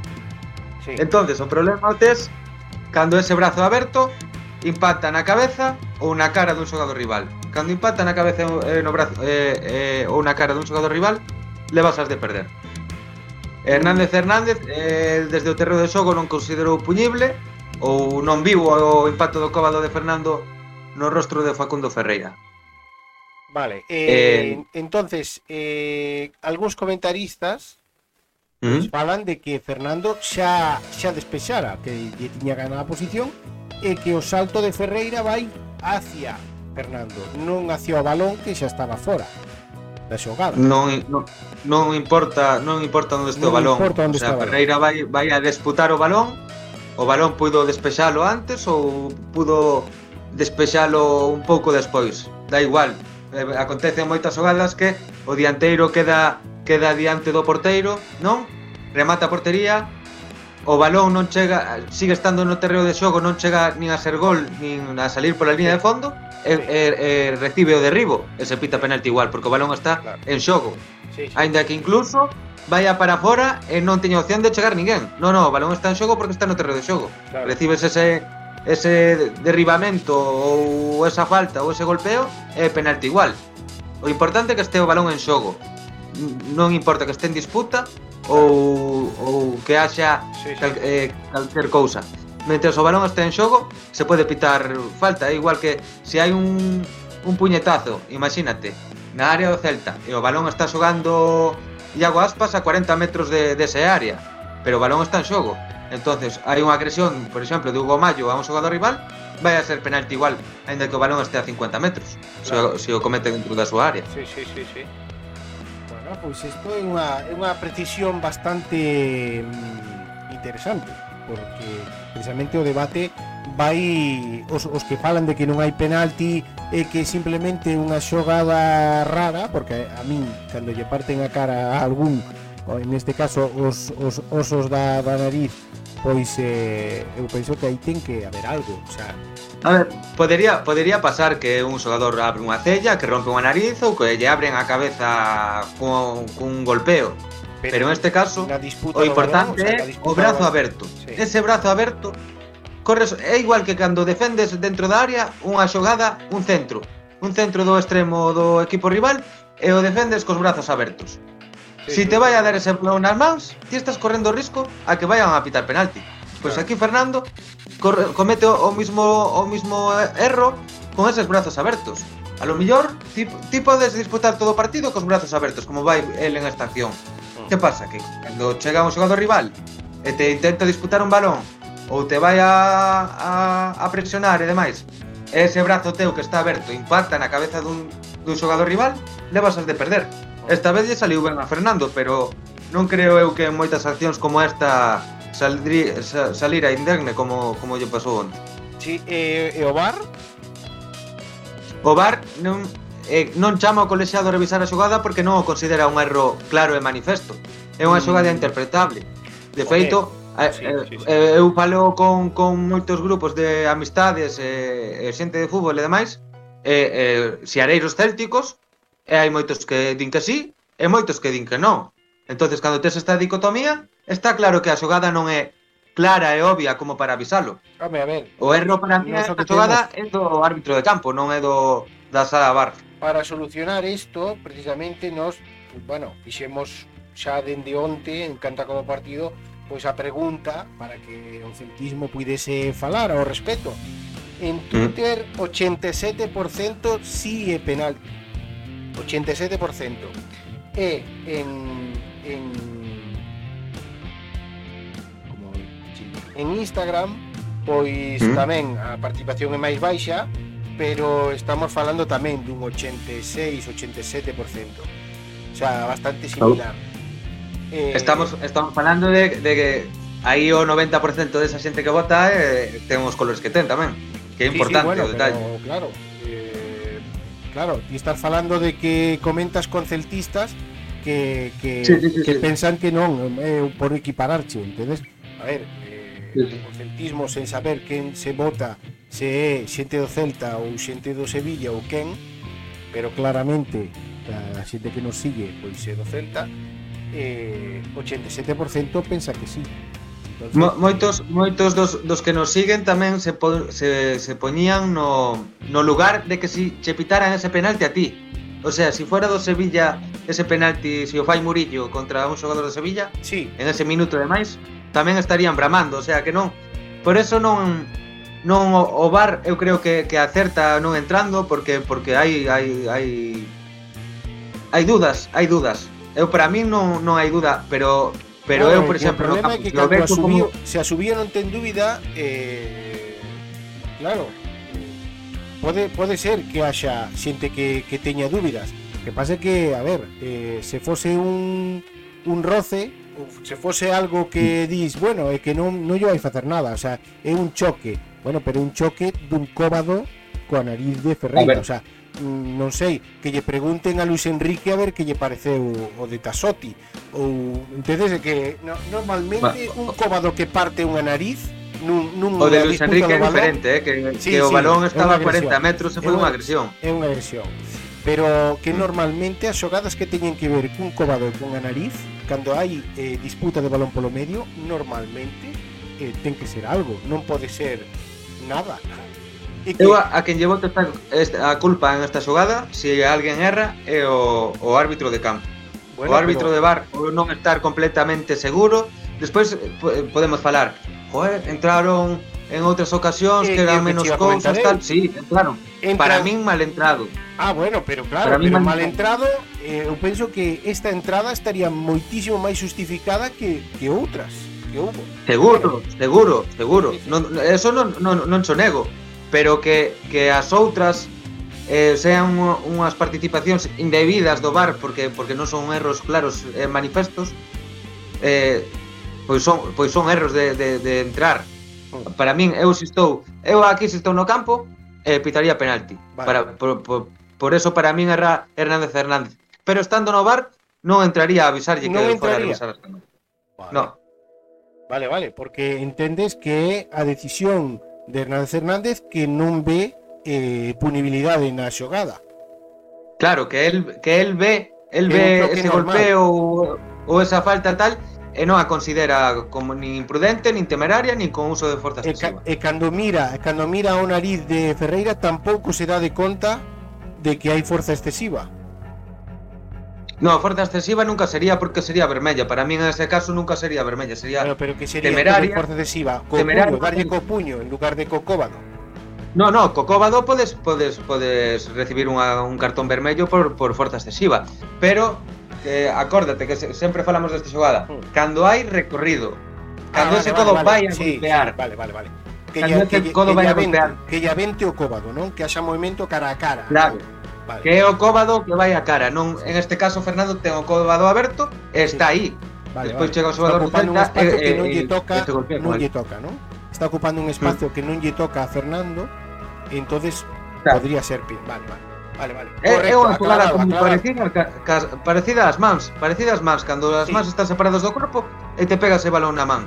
Pois, amigo, sabes que esa posición que as mans abertas non a podes ocupar. Pois aquí, en este caso, é unha xogada parecida a esas. Pero como hai polémica tamén co tema das mans, pois precisamente Home, a min isto pareceme máis máis eh, sangrante, eh, a palabra é adecuada neste caso, pareceme Mm. máis sangrante que cando hai unha man, porque aquí, claro, aquí está está na identidade a integridade física de Facundo está nisto, entendes? Porque non sei.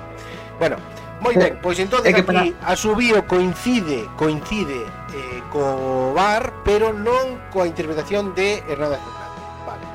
Sí, para min é penalti. Perfecto. Eh, eh, por, por curiosidade, que, que pensaba a xente na enquisa que fixo a subío? Ah, en esta xogada? Sí. Pois eh, din catro opcións. Din a opción de penal e vermella, mm que consideran que, que hai un recorrido e, e que se emplea con forza excesiva, 36%. 36.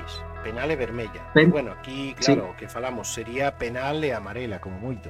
Claro, Por... penal e, ver... eh, amarela, 44%. Vale. Penal solamente o 3%. Sí. E nada, 18%. Pois nada, a ver, sígueme parecendo que hai claramente un unha opinión xeral de que tería que pitar penal. Sí, máis do 50%, o sea. Claro, sí, aquí está moitísimo por encima. Estás falando dun 82% de que é polo menos penal. Entonces, sí, 82. Claro, Justo. eh, eh, tamén votou bastante xente. Entonces, claro, mm, estás outra vez por encima do 80% cada vez que faz esta pregunta. Porque a, a consulta que fixo a Subío non é a que fixemos nós eh, a través de Pizarra Celtista entonces eh, non sei, eu penso que cando tanta xente cando tanta xente eh, pensa que debería pitar penal home eh, aí está claro un criterio. Non non hai, non é algo imaginario como falamos ás veces que a xente pensa que esa norma existe ou non existe ou que tal.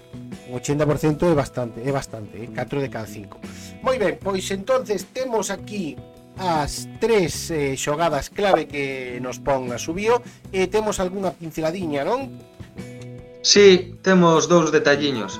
Eh, Vamos, un foi unha imaxe que, que saiu no día de, de hoxe, non saliu na retransmisión do partido, e foi eh, un balón que está peleando eh, Lucas Ocampos, que parece que hai unha toma que pode chegar a salir eh, pola línea de fondo, e sería saque de porta para o Celta, Sí. Pero a foto, a foto que, que circula polas redes sociais eu si, si, si esa foto é sacada xusto xustamente encima da, da línea de fondo, eu penso que o 100% do esférico non da sai. silueta do balón non sae do terreo vale, de xogo. Vale, correcto. Dito isto, eh, dito isto. A xente si olvídase da barriga do balón, eh? Sí, claro, a xente ve que que, xente ve que a, a parte de abaixo, a que claro, está en contacto co césped, está, está fora. Aí está, sí. E, e moita, moita xente pensa que, que eso xa é, é fora. Sí. Eh, o que te iba a decir, dito, dito esto, aínda que o balón salira, que, que si sae, saldría por, por un pelo dun, dunha sí. gamba. Sí, sí. Eh, Calvo. É un erro, é un erro que, que pode ter calquera persona do mundo mundial, non fai falta que seas árbitro, pode ser ingeniero, ou traballar na NASA. Sí, estamos que por un falando de, centímetro. de un saque de banda, un saque de fondo, non, non algo. Claro. Sí, sí, sí, sí. Un, ce- un centímetro controlalo desde o asistente estará a 50 metros de donde acontece este, este saque de porta é casi casi imperceptible para o ollo humano. Sí, Entonces, a, Lucas opción Ocampos sería, chega opción sería neste caso eh, a opción esta de que che avise que che vibre o reloj ou algo cando o balón sale. eso é na línea de gol. Sería neste caso Na línea- estendelo a todo o perímetro do campo, ¿no? Sí, claro. Claro. Vale, vale, pero bueno, Pero- eu penso que non, non sei se interesará isto. Por deixar un pouco de, que si, algo o, analógico. o final o final acabamos jugando Claro, con robots o fútbol. sí, o sea, robots. no fútbol si non hai si non hai erros non hai goles. Robot xogando directamente. Unha pelota de non sei. Vale. Bueno, Pois, eh, neste caso, Lucas sí. Salvou esa pelota, Lucas Ocampo salvou esa pelota, o, o balón, o partido continuou, o Celta cedeu un córner, sabes, que non foi que directamente que ese balón que de fora corre, non, non. Eh, Lucas Ocampo eh, chegou a ese balón, centrou no, o Celta cedeu un córner, despois dese córner rematou Cundé solo. Solo, solo sí, sí, solísimo, sí, solísimo, que non creo... Sí non creo que fora Hernández Hernández no, o que estuve no, no, que estivera no, cubrindo pasa a que é como cando che pitan falta no medio campo cando acabas de marcar gol porque no inicio da xogada pois había unha falta eh, supoño que este tipo de cousas pasan e a xente pensa que claro. mellor por ese saque de, por ese saque de córner se non estuvera o córner pois non había o remate e tal pero bueno claro eh, mm. eh, eh, claro. eh, claro. vale Pero entonces quedámonos entonces que co erro que hai aí, co este erro eh, de persoa, porque de percepción total Pero de un centímetro para mí non hai, non hai erro, eh, para, para eu si me teño que mollar ca imaxen que teño, para mí non hai erro, non, no, non sale completamente Vámonos poñer no peor caso, que a pelota ah, vale, saiu, vale. na pelota saiu. Vale, vale. pois como lle vas sí. pedir que, que se a pelota sale un centímetro, vamos poñer xa Dale, un pues, centímetro, porque non vai ser ningún centímetro, vale? pois que a 40 metros o árbitro decida que sí que saiu e tal. É bastante improbable. Pero bueno. Pero eh, eh, sí. é imposible porque aparte o, o asistente temos que darnos conta de que non está parado xusto nesa línea vendo se sale o balón ou non. Está, virá, non, non. virá correndo, sí. virá, virá correndo pola línea de banda eh, con, con o Campos e co outro xogador e seguramente este un metro ou dous por detrás porque e irá, seguramente irá o xogador do Sevilla o xogador do Sevilla estará polo medio porque está detrás do balón tamén. Entonces, sí, pero o asistente o asistente desa línea de fondo está en frente, frente. o ve o ve o ve o ve o balón, vale, está vale, por detrás vale. del. Vale, perfecto. Mm. Vale, vale, pois entonces aquí xa subido precisa a ubicación.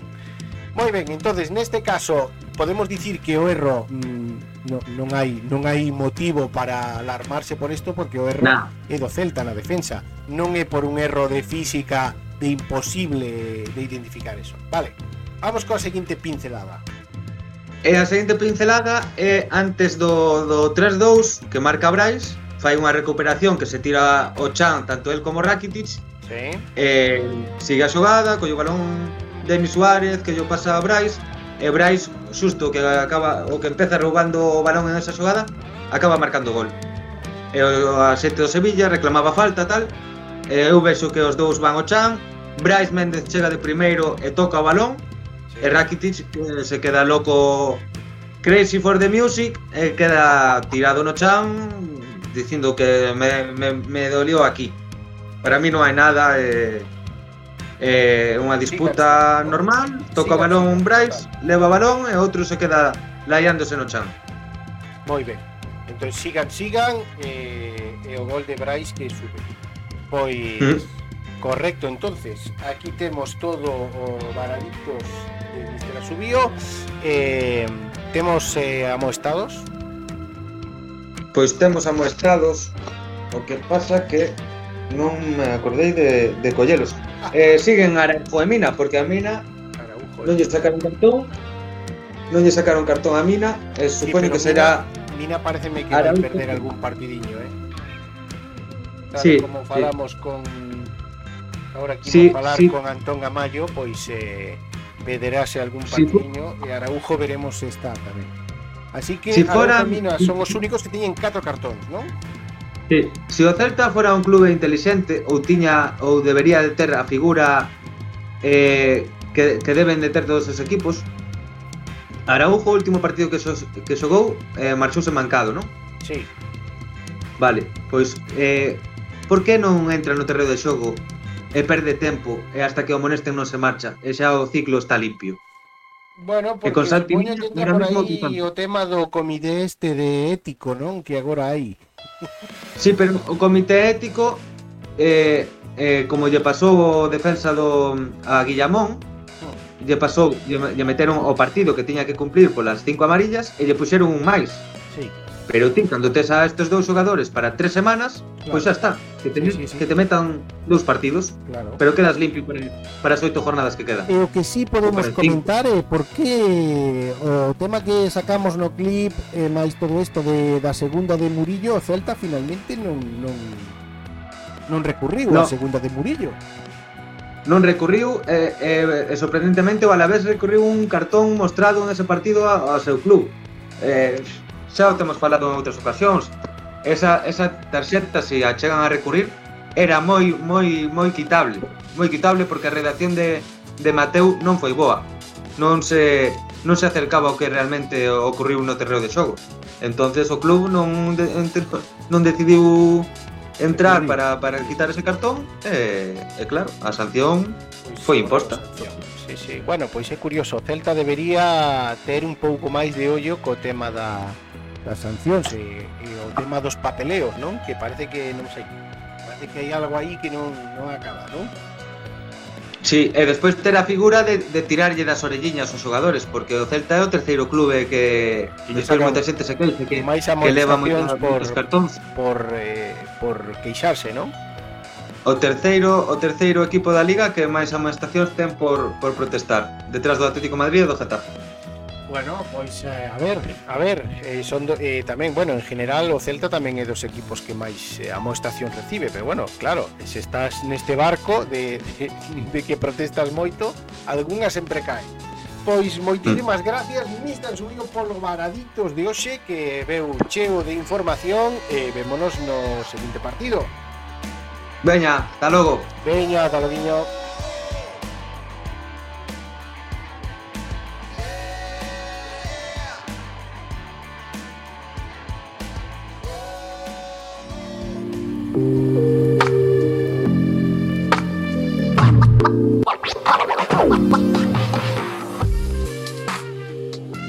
Os Pizarras somos unha raza fouta, valente, unha raza celeste que sobrevive en calquera situación.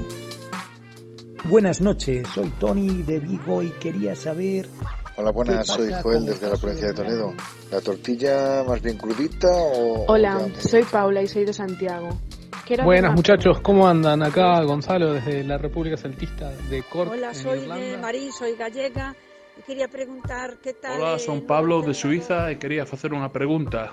La pregunta es... Buenas noches, Pizarra, celtista, me gusta. Hola, buenos días, mi nombre es Susana y soy de Marín y... Mira o teu redor. De seguro que algún Pizarra andará preto. Ese non ves ningún? Probablemente o Pizarra es ti. Queso, jamón, ¿cómo lo preferís? Venga, chavales, gracias.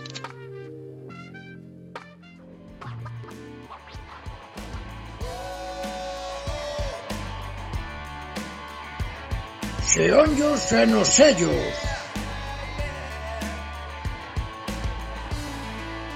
Hoxe temos un xeonllo xenocellos un pouco máis extraño do habitual porque Antón non pode estar con nós, pero deixounos o informe completo de todo o que hai, unha biblioteca completa de 10 tomos sobre eh, preparación física. Pero bueno, Antón deixounos todos os casos que ten en marcha eh, a plantilla celeste e como son moitos, imos ir pasando caso por caso porque precisamente esta semana que cando non está pois eh, temos moitísimo traballo pero fixo os deberes así que eh, temos o informe que nos deixa un audio completísimo que imos ir desgranando perfil por perfil imos a la, eh, por exemplo empezando polos, polas consecuencias do partido tan intenso que tuvo o Celta eh, en Balaídos ante o Sevilla non, eh, Antón?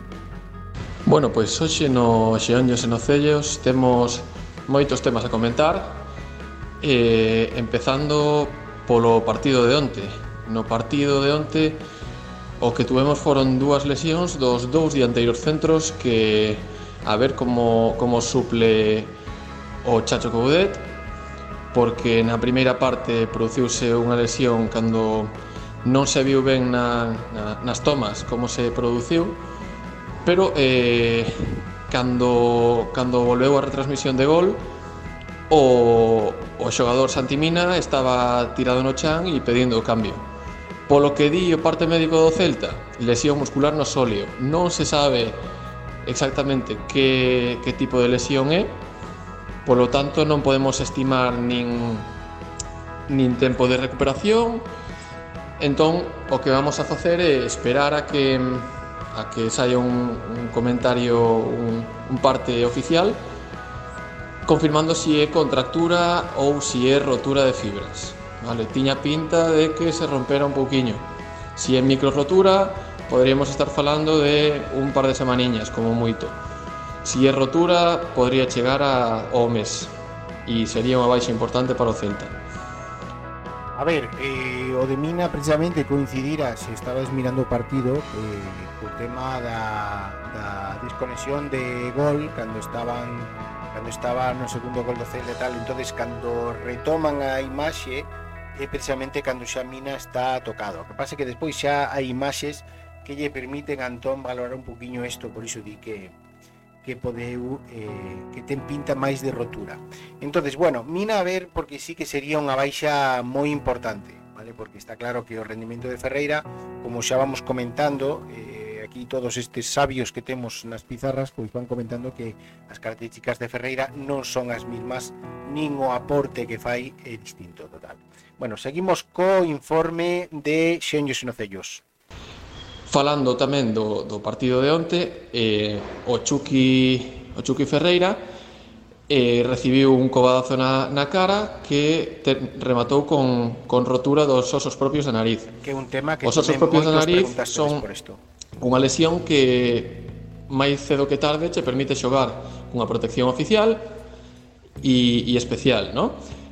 E o, o que vai a ter que facer o Chucky eh, é porse a, a recuperarse o antes posible para intentar chegar ao próximo partido, para intentar darlle ese marxe de maniobra ao Chacho para non ter que usar a Brais Méndez de dianteiro centro. Podría chegar ao, par ao próximo partido? Si fai un esforzo e a recuperación vai ben, pode, pode que chegue. O tempo oficial normalmente neste tipo de lesión son dúas semanas, pero eh, viuse xa en máis dun caso que nunha semana se, se produxeron recuperacións e, e hubo xogadores que xogaron pasado unha semana. Tema de Ferreira, o que, o que lle importa ao Chacho é que vai quedar sen os dous dianteiros lesionados no mismo partido. Entonces, eh, sí que é un problema para o Celta, porque ou cambia o sistema a 4-1-4-1, como xa veremos logo con, con Sebas, eh, ou, ou eh, ten que volver a colocar aí a Brais Méndez eh, ou buscar unha solución con Nolito ou algo así, pero xa é, xa é volver a ter eh, unha plantilla previa ao mercado de Xaneiro. Entonces, eh, veremos se poden apurar o, o Chucky cunha máscara ou non sei. Xa hai moitísimos casos e incluso vos algúns estabades comentando en Twitter acerca desta posibilidad de que usase unha prótesis que lle permitise xogar. Mm, veremos a ver que nos van dicindo eh, durante a semana. Seguimos, seguimos agora, xa eh, deixamos a parte o tema do partido e como temos a enfermería chera xa de, de outras semanas, pois seguimos falando de, de todos estes eh, habituais xa eh, dos que vimos falando que lle facemos o seguimento. Vale, pasando os anteriores lesionados, eh, Dos anteriores partidos podemos falar de Araujo que debe estar próximo a, a súa volta. Para a semana quizáis poida estar. E xunto ca recuperación de Murillo igual volve a, a dupla de centrales titulares. Pode, pode estar en tempo de recuperación Araujo. Entón para contra o Cádiz o próximo domingo seguramente teñamos a, a dupla de sempre eh, Araujo, que por certo entrou na convocatoria eh, do Sevilla, pero foi por completar, porque en realidade eh, non, non entrou, non houve cambio, non houve tal. Entonces, eh, a alternativa de Araujo non estaba. Eh, o feito de que este a puntiño e que estén pendientes de darlle alta eh, e meterono, bueno, pero está claro que non estaba para xogar. Veremos eh, esta semana, tal e como di, eh, o seu preparador físico Antón Amayo pois se, se pode se pode chegar para o partido de Cádiz. Entonces sería sería un puntazo, eh, ter xa outra vez a parella titular eh, no centro da defensa. Eh, de todos modos hai que ser cautelosos porque recordade que por eh, apurar a recuperación de Araujo, aínda que o Celta non o dixera, por apurar eh, volveu romper no outro lado, cando fora o tema dos isquios eh, logo xa lle pasou outra vez coa, coa selección mexicana. Así que, mm, cuidado coa, con apurar a Araujo, mellor que a mellor perder un partido máis e non se rompa para, para os seguintes. eh, entón, imos seguir. Seguimos co, co, co informe que nos ten Antón. Eh, tema Solari, tamén fora esa pequena rotura xa hai case un mes, e estaría case a disposición tamén eh, para recuperarse esta semana. Veremos como avanza durante a semana nos entrenamentos, pero podría estar a punto xa para o próximo partido. Solari é outro caso, igual que Araujo, pois que está a puntiño de chegar, está a puntiño. Eh, tamén sería unha das opcións, imagínate, se non chega o Chucky Ferreira, pois a posibilidade de que entre Solari eh, na, na, no extremo dereito e Brais poida pasar a, a ocupar a posición de Mina e, e, e o Chucky. Entonces, eh, entrar entrar eh, Solari pois tamén sería unha boísima noticia para o Chacho porque aínda que ao mellor non estuvera para 90 minutos, sí que lle poderá mm, poderá recuperar pezas para poder seguir traballando o seu plan básico, que é xogar o 4-4-2 rombo creo que está llegando tanta solidez ao xogo do Celta. Seguimos agora mmm, cos temas eh, que temos de lesionados. O tema de Enre xa é un pouco máis complejo. O tema de Enre o que o que vemos é que esa lesión a pubalxia dá moitas voltas, dá moitos problemas e e é unha lesión moi fastidiada para, para os xogadores polo que as molestias que, que acarrea a largo plazo non che permiten estar cómodo dentro do campo e, e son dolores frecuentes. A operación, según os médicos do Celta, saeu ben, foi un especialista en pubalxia, aparte do Dr. Cota, e espérase que dentro dun meseciño, como moito, este recuperado. Pode chegar para os últimos partidos de Liga. Ainda que non sabemos en que estado podría chegar porque o que falábamos é unha lesión complicada e pode dar máis dunha volta. En... Perfecto, aquí entón eh, o tema de Enremor, xa recordades, foi a Dubai, facer eh, nunha clínica específica da FIFA, unha recuperación, estuvo a tres semanas, semanas ou algo máis, eh, e ao final chegou aquí e tiña pubalxe igual. Entonces, eh, operárono, eh, a recuperación un mes, e bueno, a ver, a ver que partidos pode chegar a pescar en remor, porque vai ser carne de mercado este branco. Entonces, veremos a ver se o Celta lle dá tempo a poder eh, colocar nas alineacións algunha vez a en remor. Eh, haberá que, que facerlle seguimento precisamente porque é é unha lesión que, que se sabe de ser de larga duración porque xa leva meses, xa leva meses con estes problemas.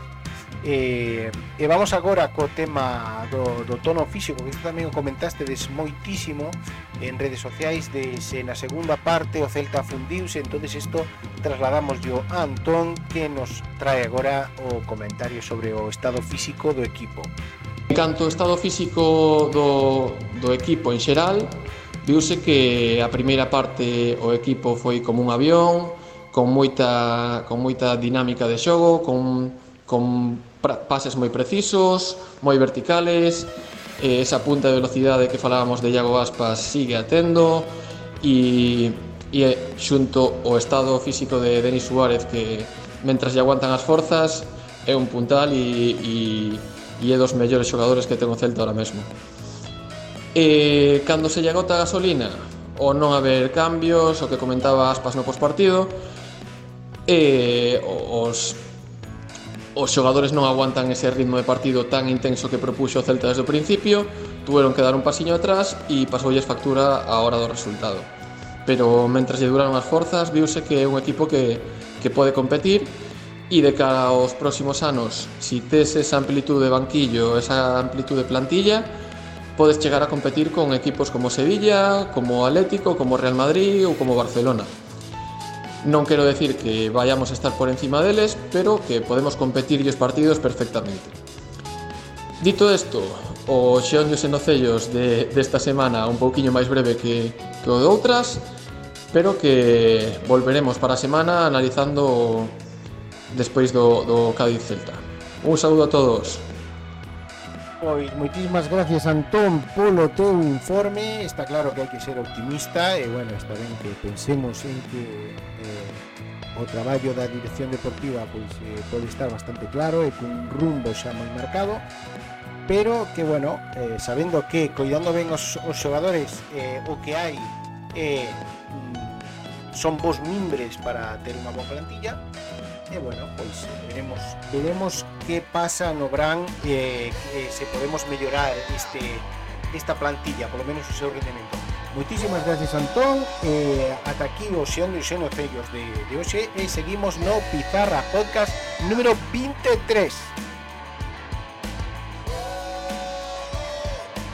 La previa Vamos con la previa, que en este caso va a ser del Cádiz Celta el próximo domingo. Y llega el Cádiz eh, bien arriba, ¿no? Viene apretando. Sí, los muchachos de, de Álvaro Cervera, eh, que sorprendentemente y en una buena decisión de- del Cádiz lo, lo mantuvo en los momentos malos, porque tuvo momentos muy malos el Cádiz, rachas muy de casi estuvo uno, dos, tres, cuatro, seis, ocho partidos sin ganar y aún así lo mantuvieron a, a Álvaro Cervera, eso es lo, lo bueno. Y ahora de los últimos 15 puntos ha sacado 10, o sea Claro. que Estos viene 10 puntos dos, dos que- puntitos. Los que lo colocan en media tabla tranquilamente. Estos 10 puntos, sin ellos estaría por encima del Alavés y sería 18, o sea, estaría en descenso. Pero estos 10 Claro. puntos son los que hacen que el Cádiz, pues, pues oye, no es que esté ostando a Europa, pero, pero casi, casi con las mismas opciones del Celta, ¿eh? O sea, ha ido, le lleva el Celta dos Sí. puntos. Dos puntitos. Yo eh, el último partido del Cádiz no lo vi, que fue contra el Getafe que gana 0-1, pero sí vi el Cádiz-Valencia, donde el Cádiz le gana 2-1 al Valencia. Partido famoso de y te, sí, te puedo decir que, que Cádiz ha- sigue jugando lo mismo, ¿eh? no, no, no, no ha variado. Lo único que ahora ha encontrado un poquito más eh, la seguridad defensiva que, que había perdido eh, en, los últimos, en los últimos partidos. Ya te hablo que en estos últimos eh, cinco partidos ha, ha encajado solamente tres goles. Eh, y- o sea que es un es, el, es la base de este tipo de equipos, ¿no? Siempre hablamos de equipos Cádiz, Getafe, eh, Osasuna, Valladolid, Alavés, este tipo de equipos que generalmente suelen plantear el mítico 4-4-2 replegado y, y- y a correr y- o a jugar con juego directo. Si no hacen buena la defensa, poco tienen que hacer. Y es lo que le había pasado al equipo de Cervera, que estaba encajando muchísimos goles y le costaba mucho hacer. Ahora con hacer un golito ya, ya le llega un gol y a defender, es lo que hace. Entonces nos vamos a encontrar a, a es- a ese tipo de equipo. Un equipo que, un, un tipo, un estilo que al Celta le cuesta más. Le cuesta Sí, más que, que, por ejemplo, fíjate, que- fíjate que un Sevilla, claramente. ¿eh? Fíjate en el partido de ¿Qué Balaídos. pasó en Balaídos? Eh, acuérdate, encontramos el gol súper rápido. Sí. Y la primera parte Claro, perfecta, eso- 4-0. Claro, pero es que encuentras el gol rápido y ya se desarma todo. Porque el, el otro equipo uh, tiene que empezar a hacer cosas que no está acostumbrado a está. hacer, que no le gusta hacer, Sí, sí, sí. y entonces se facilita todo. Esa, esa es la clave, como siempre. Pero este, esta, eh, esta un gol rápido. el Cádiz ya la ha cambiado, porque pues, lo que el partido que comentabas del Valencia, cuando le gana al Valencia hace dos jornadas, pues, Mm. o sea, no, esta jornada le ganó al Getafe, la anterior le ganó al Valencia, pues ya lo hace remontando, o sea, mm, se adelanta, el Valencia empata, pero vuelve a tener que salir, ¿no? Vuelve a tener que otra vez buscar ese primer gol que le ha empatado. ¿Y el cómo lo encuentra? A, sí, a balón parado, a balón parado. A balón parado es una arma buena, fuerte que tiene el Cádiz también. Es un recurso, uno de los recursos que tiene para poder hacer gol. Tiene gente muy buena, tiene gente muy alta, que va muy bien de cabeza, que, que son no muy solo ordenados, Negredo, también un, ordenados. Claro, también tienes, también tienes un central como Fali, que Sí. a mí me gusta mucho, un muy buen central, eh, que por el juego aéreo ofensivo es muy peligroso, muy peligroso. Entonces, ¿qué, qué vamos a ver en el Celta? ¿no? Tenemos que, que- que buscar. ¿Vuelve Murillo, no? Vuelve Murillo y nada, eh, los apercibidos que nos ha pasado a su bio son Araujo y Mina, que ambos eh, están lesionados. O sea que se van a perder el... Y tenemos que... Bueno, hay- están hay lesionados, veremos si llega Primero, Araujo, veremos si llega Araujo, podría llegar. Pero Vale. Mina es probable que si se confirma la lesión el sóleo, pues que tenga por lo menos para una Bueno. semanita como mínimo. O sea que se va a perder... conociendo un poco conociendo un poco Coudet creo que al no estar Solari al no estar Ferreira yo creo que pasará a Bryce junto a Yago y colocará a Beltrán ahora la duda que me genera es ¿Beltrán va a ir al lugar de Bryce o pasará a Denis Suárez al lugar de Bryce y a Beltrán con Tapia Y esa es la duda 4-4-2. que me genera Y 4-4-2 sin rombo. Eh, o, o- o igual con Rombo y quiero decir que Fran haga la función de Denis ¿Y Baeza? De- y ¿Lo metes a Baeza en la ecuación o no? No, no, no me hace falta. Yo paso a digo en Bryce vez de, en vez de Beltrán. Yago. En vez de Beltrán. O sea, que No, la línea, la línea de tres sea. Nolito, Denis, Baeza. Yo, yo creo que la- va a entrar eh, Beltrán y jugará con Tapia de medio centro, eh, Beltrán, Suárez y, y- y Nolito ¿Y con 4-1, Bryce y 4-1? con Denis arriba, que es un buen equipo, ¿eh? 4-1, es un buen 4-1? equipo, a mí me gusta ese equipo también. Mm, Sí, puede ser, o, o a Suárez, a Denis Suárez, escorarlo un poquito a la zona de Bryce, que también lo tiene hecho. Y, y funciona.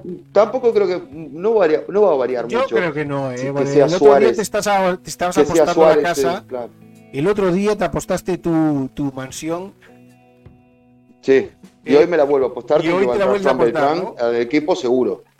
Vale. ¿Y a esquema también? Sí, sí, sí. ¿A esquema?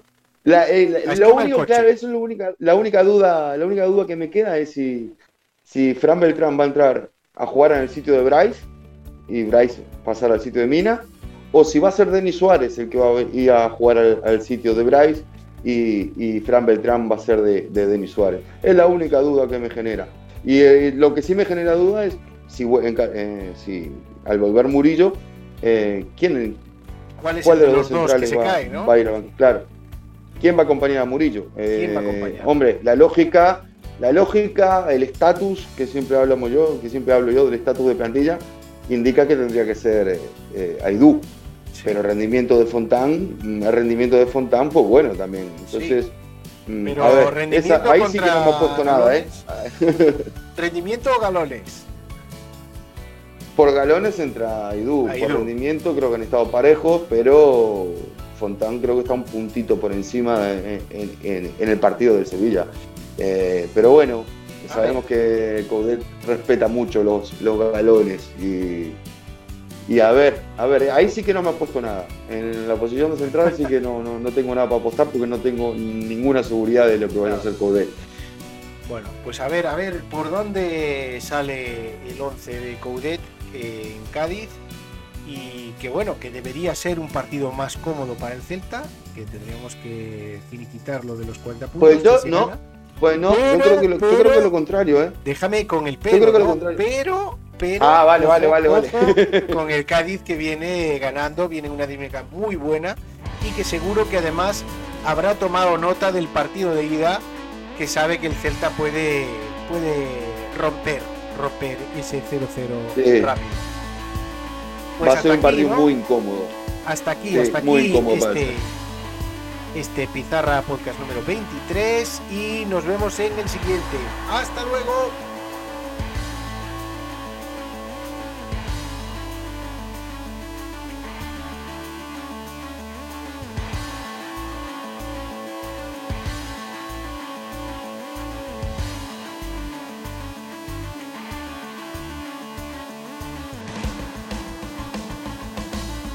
Se es un pizarra como é debido, podes seguirnos nas redes sociais, Twitter, Instagram, Facebook, Youtube, incluso nos podes mirar bailando no TikTok. E pras mensaxes de voz, consultas, dúbidas ou opinións, o noso WhatsApp 634081820. Cousa fina!